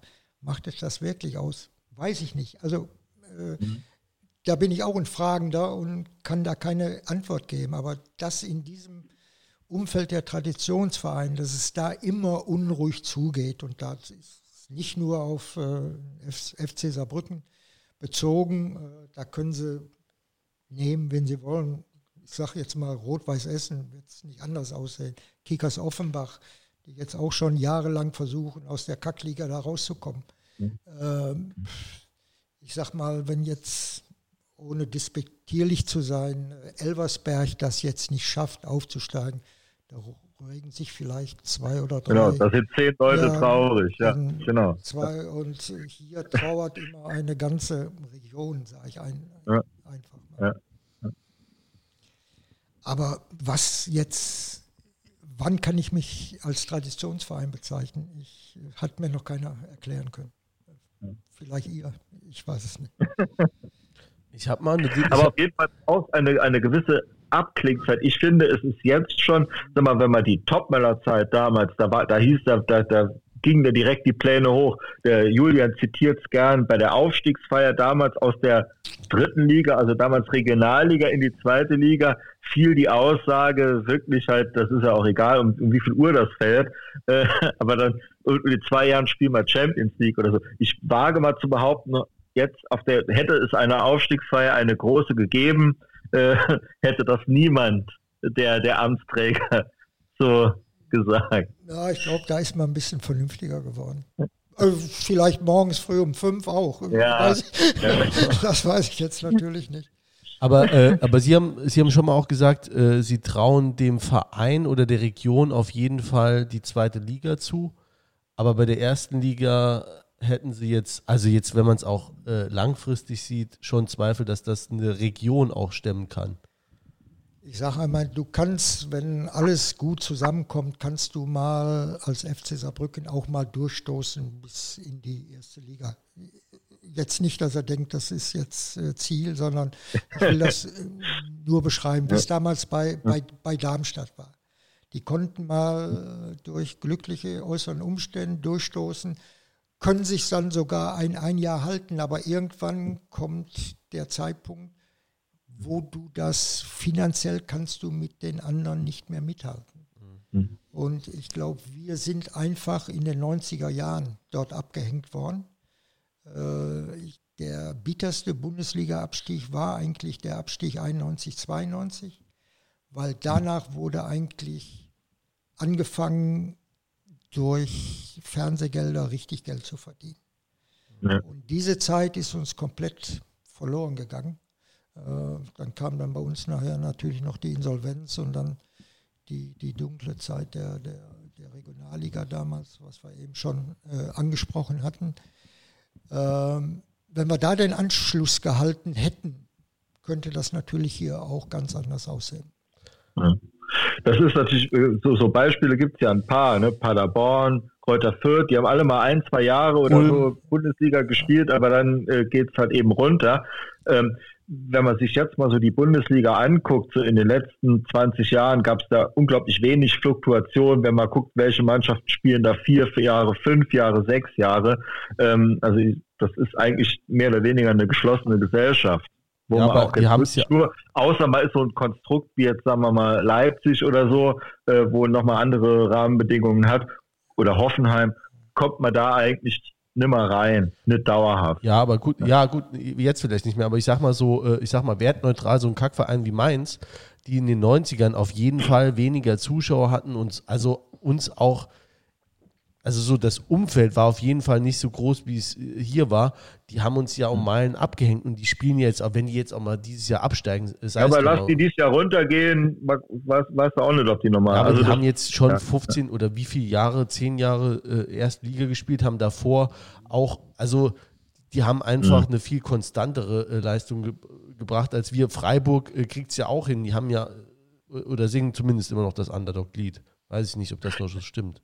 Es ist natürlich aber so, klar wird jetzt mehr Geld verdient, aber es wird ja auch viel mehr Geld ausgegeben. Das muss man auch so sagen. Und äh, man kann das jetzt auch gerecht finden. Das meiste Geld beim Fußball landet bei denjenigen, die auch, sagen wir mal, die Leistung erbringen, nämlich auf dem Rasen, was jetzt anders ist wie, wie bei einem Konzern. Da verdient ja der, der Arbeiter sozusagen, der verdient ja viel weniger als äh, die Leute, die, die äh, den Konzern führen. Beim Fußball verdienen ja eigentlich die Spieler am allermeisten und das Geld wird ja auch nochmal äh, so ausgegeben, eigentlich wie man es äh, wie man es verdient.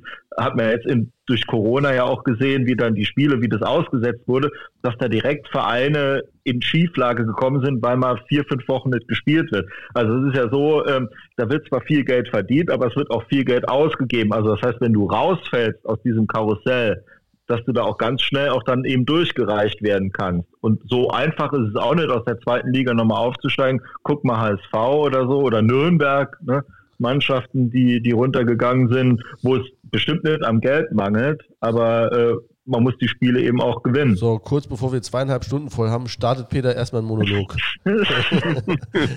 also, ähm, ich muss, um das jetzt mal kurz nebenbei einzustreuen, ähm, ich habe noch 57 Fragen ungefähr handgezählt auf dem Zettel.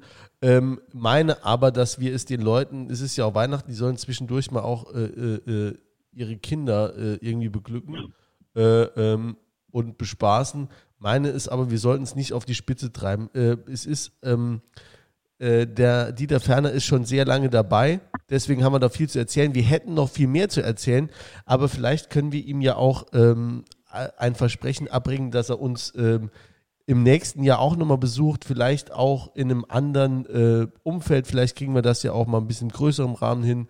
Ähm, würden Sie das grundsätzlich machen? Ja, warum sollte ich das nicht machen? Das hat, hat Spaß gemacht. Das freut mich erstmal. Ähm, also das wird mit Sicherheit noch, also wie gesagt, ich habe da noch extrem viel auf dem Zettel. Wir sind noch nicht mal in der Neuzeit angekommen. Wir, wir haben noch nichts über die neue Saison gesagt. Aber ich meine, ähm, wir haben zumindest geschafft, die Station äh, von Dieter Ferner jetzt nach zweieinhalb Stunden mal so, äh, so leicht so äh, grob, an, grob, grob, anzusprechen. Ähm, und ich denke, ähm, oder habt ihr, ne, ich will euch auch nicht immer das Wort, ich jetzt, Peter nee, wollte nee, ich nee, gerne so, mal das ja. Wort abwürgen, aber sonst äh, ja. wolltet ihr noch Also ich habe ja auch, ich habe auch noch ganz viele Fragen auf meinem Zettel, aber jetzt mit dem Wissen, dass er nochmal wiederkommt, ähm, äh, äh, äh, freue ich mich drauf, wenn wir, äh, ich habe es ja vor der Sendung gesagt, äh, wenn wir den saarländischen Franz Beckenbauer nochmal bekommen, äh, dann hebe ich gerne meine Fragen auch noch ein bisschen auf. Aber eine Sache will ich schon noch, ein, ja. komm, komm, ein, einen noch. Ja, ne? weil, weil wir das nämlich auch den, den David Fischer gefragt haben, diese Entscheidung zum Trainerwechsel von Lottner zu quasi. Ja, das war nämlich auch noch was und das ist jetzt auch was, wo, wo er direkt in, in, in äh, Verantwortung auch steht und auf den Kopf hinhalten musste ähm, oder hätte müssen, wenn es schiefgegangen wäre. Aber wie, wie schläft man vor so einer Entscheidung? Wie schläft man dann vor dem ersten Spiel? Äh, oder nach, nach, sagen wir mal, äh, wie dann das, das Homburg-Spiel zum Beispiel jetzt hier, äh, was ja auch oft schon genannt wurde, Saarland-Pokal, geht dann in die Hose und dann äh, überschlagen sich alle schon im Internet mit äh, Quasniok und so. Ja gut, äh, die Entscheidung, die war nicht einfach, äh, habe ich ja schon mal in einem anderen Interview gesagt, dass äh, man da hätte eigentlich nur verlieren können. Das war ja Ritt auf der Rasierklinge, das war so. Dass es da kontroverse Diskussionen in dem Verein gibt, in der Fanszene gibt, in der Mitgliedschaft gibt, das ist richtig, was ich nur zu dem Zeitpunkt nicht verstehen konnten, dass sich dann äh, Leute eingemischt haben von, von außen, wie so ein äh, Herr Hangarter, der, äh, glaube ich, Chef der Fußballtrainer ist, der sich da furchtbar drüber aufgeregt hat. Äh, ein halbes Jahr vorher ist in Köln ein Trainer entlassen worden, der, der Anfang, äh, der stand drei Spieltage vor Schluss an erster Stelle, ist auch entlassen worden, habe ich von dem nichts gehört, hat er sich vielleicht gedacht, so ein popeliger Viertligist, da kannst du es mal richtig ja. draufgehen, aber ja. der äh, Markus hat den dann mal angerufen, hat ihm auch seins äh, dazu gesagt. Ja, da war der, Und war dann natürlich äh, in, der, in, in, der Presse dann die Sache, da ist er endlich wieder der Chaotenverein. Aber dass äh, dieser nette Familienverein nebenan in der Zeit, wo wir mit einem Trainer mhm. gearbeitet hat, äh, mhm. vier Fußballlehrer verbraucht hat, hat ja. keiner von gesprochen. Hat vielleicht auch keinen interessiert, weiß ich jetzt nicht. Also ich fand die Entscheidung. Aber, aber das ist schon so, eine, jetzt, äh, wo, äh, wo, er die Medien anspricht, dass schon die Leute auch nochmal drauf warten, jetzt auch mit dem Stadion zum Beispiel, wo der FC ja gar nichts zu kann.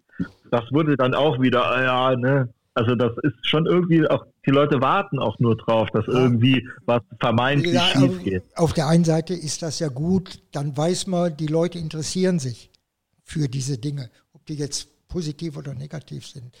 Es gibt dann andere Vereine, interessiert sich keiner für. Ja. Das ist auch nicht äh, das Gelbe vom Ei, dann sage ich mal. Ja, ich fand. Ah, Julian, ich hatte dich schon verbrochen. Ja. Nicht zum ersten Mal heute. Liebe Grüße ins Ostviertel. Äh, nee, ich fand die Entscheidung in erster Linie mutig und äh, ja, also ich fand auch jetzt in der Nachbetrachtung äh, stellt sich dann meines Erachtens als richtig raus. Ähm, ich habe jetzt oder würde jetzt keine Fragen mehr hier anschließen, auch wenn sie sich noch stellen. Ähm, würde kurz in eigener Sache gerne noch was sagen und zwar ähm, das Studio Blau-Schwarz gibt es jetzt seit Juli diesen Jahres. Ähm, wir haben uns das so überlegt ähm, und haben es dann einfach mal gemacht. Und das hat auch, ähm, wir haben äh, viele Leute dadurch kennengelernt, wir haben viele, viel Feedback bekommen. Dafür möchten wir uns gerne bedanken.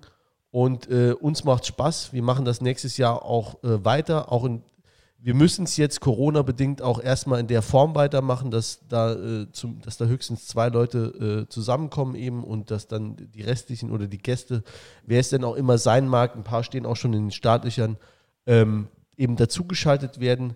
Ähm, ja, dafür erstmal vielen Dank. Und ähm, bevor ich das vergesse, möchten wir natürlich alle, allen auch mit dieser Folge eine frohe, ein frohes, fröhliches Weihnachtsfest wünschen und einen guten Start ins neue Jahr, in dem wir uns selbstverständlich gerne hören wieder. Und wir hören uns, Peter, wo hören wir uns denn? Wo? Wo? Äh, ja, das sage ich gleich, weil eh du jetzt so äh, äh, das schon so abmoderierst und so, habe ich noch ein Addendum zum, zum, äh, zur letzten Sendung. Und zwar ging es ja um, um dieses Fanbuch 100 Jahre FCS und wo wir gesagt haben, das, das gibt es nicht mehr zu kaufen. Das ist auch in der Tat so. Jetzt hat uns aber ähm, der äh, Freund der Sendung, FC-Blogger, äh, was er noch alles ist, ein Tausendsasser, nämlich unser Carsten Pilger, darauf hingewiesen, dass es das bei ludwigspark.de als PDF zum Download gibt. Also wer, wer da mal reingucken will, da sind viele Geschichten drin über eben den 1. FC Saarbrücken im Laufe des Jahrhunderts ähm, soll das tun. Ähm, genau, das wollte ich noch, das wollte ich noch nach. Und noch der, der Carsten Pilger hat morgen den äh, Niklas Schütnowski zu Gast um 17 Uhr in seinem äh, Blog. Das ist bestimmt auch total interessant. Also ich würde es hören, äh, kann ich Ihnen nur ans Herz legen, weil ist ja kein ganz schlechter. Absolut. Die, ja. Wie von uns auch weise prognostiziert. Wie von uns prognostiziert, genau. Und zu hören gibt es uns bei Spotify, bei Apple Podcasts, bei Soundcloud. Ähm, ja, bitte hören, bitte bewerten, bitte Feedback senden.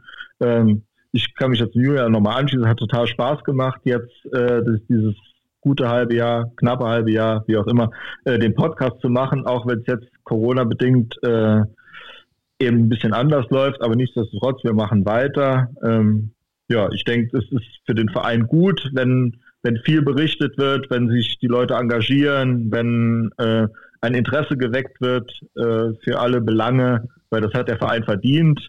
Ähm, ah, haben wir nur den, es gibt sonst niemanden im Saarland, es gibt nur, nur einen ersten FC Saarbrücken.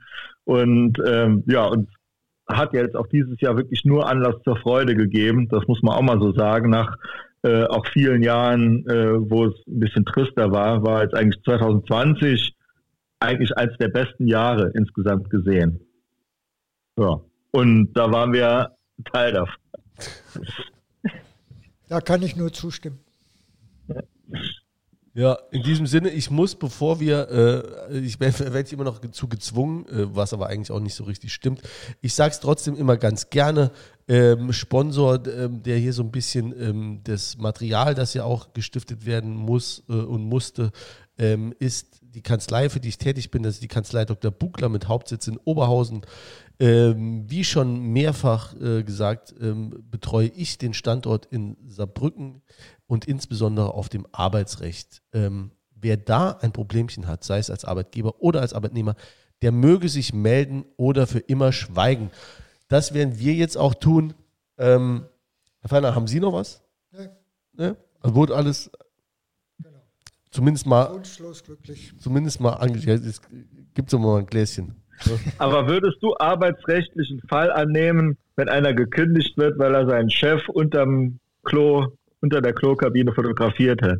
Ähm, ja, dass, dass wir uns mit dem Fall, äh, dass sich der FC Saarbrücken mit dem Fall in die Nesseln setzt, das habe ich damals, äh, also wirklich, äh, was eine blödere fristlose Kündigung wurde noch nicht ausgesprochen. Das war, äh, welcher Spieler war, äh, der, der, der Dings? Reisinger. Reisinger. Reisinger. Also genau. das war wirklich äh, gut. Können wir jetzt vielleicht nochmal drüber sprechen. Oder wir machen es im Sommer oder wann auch immer wir uns nochmal sehen. Wir äh, Machen wir hören, Vielleicht sehen wir uns dann auch. Ähm, ja, kommt gut durch die Zeit, kommt gut ins neue Jahr. Bis dahin, Haben wir, haben wir schon Datum für den neuen Podcast, wo wir verraten können? in zwei Wochen. Genau. Ciao. Ciao. Frohe Weihnachten. Wiedersehen!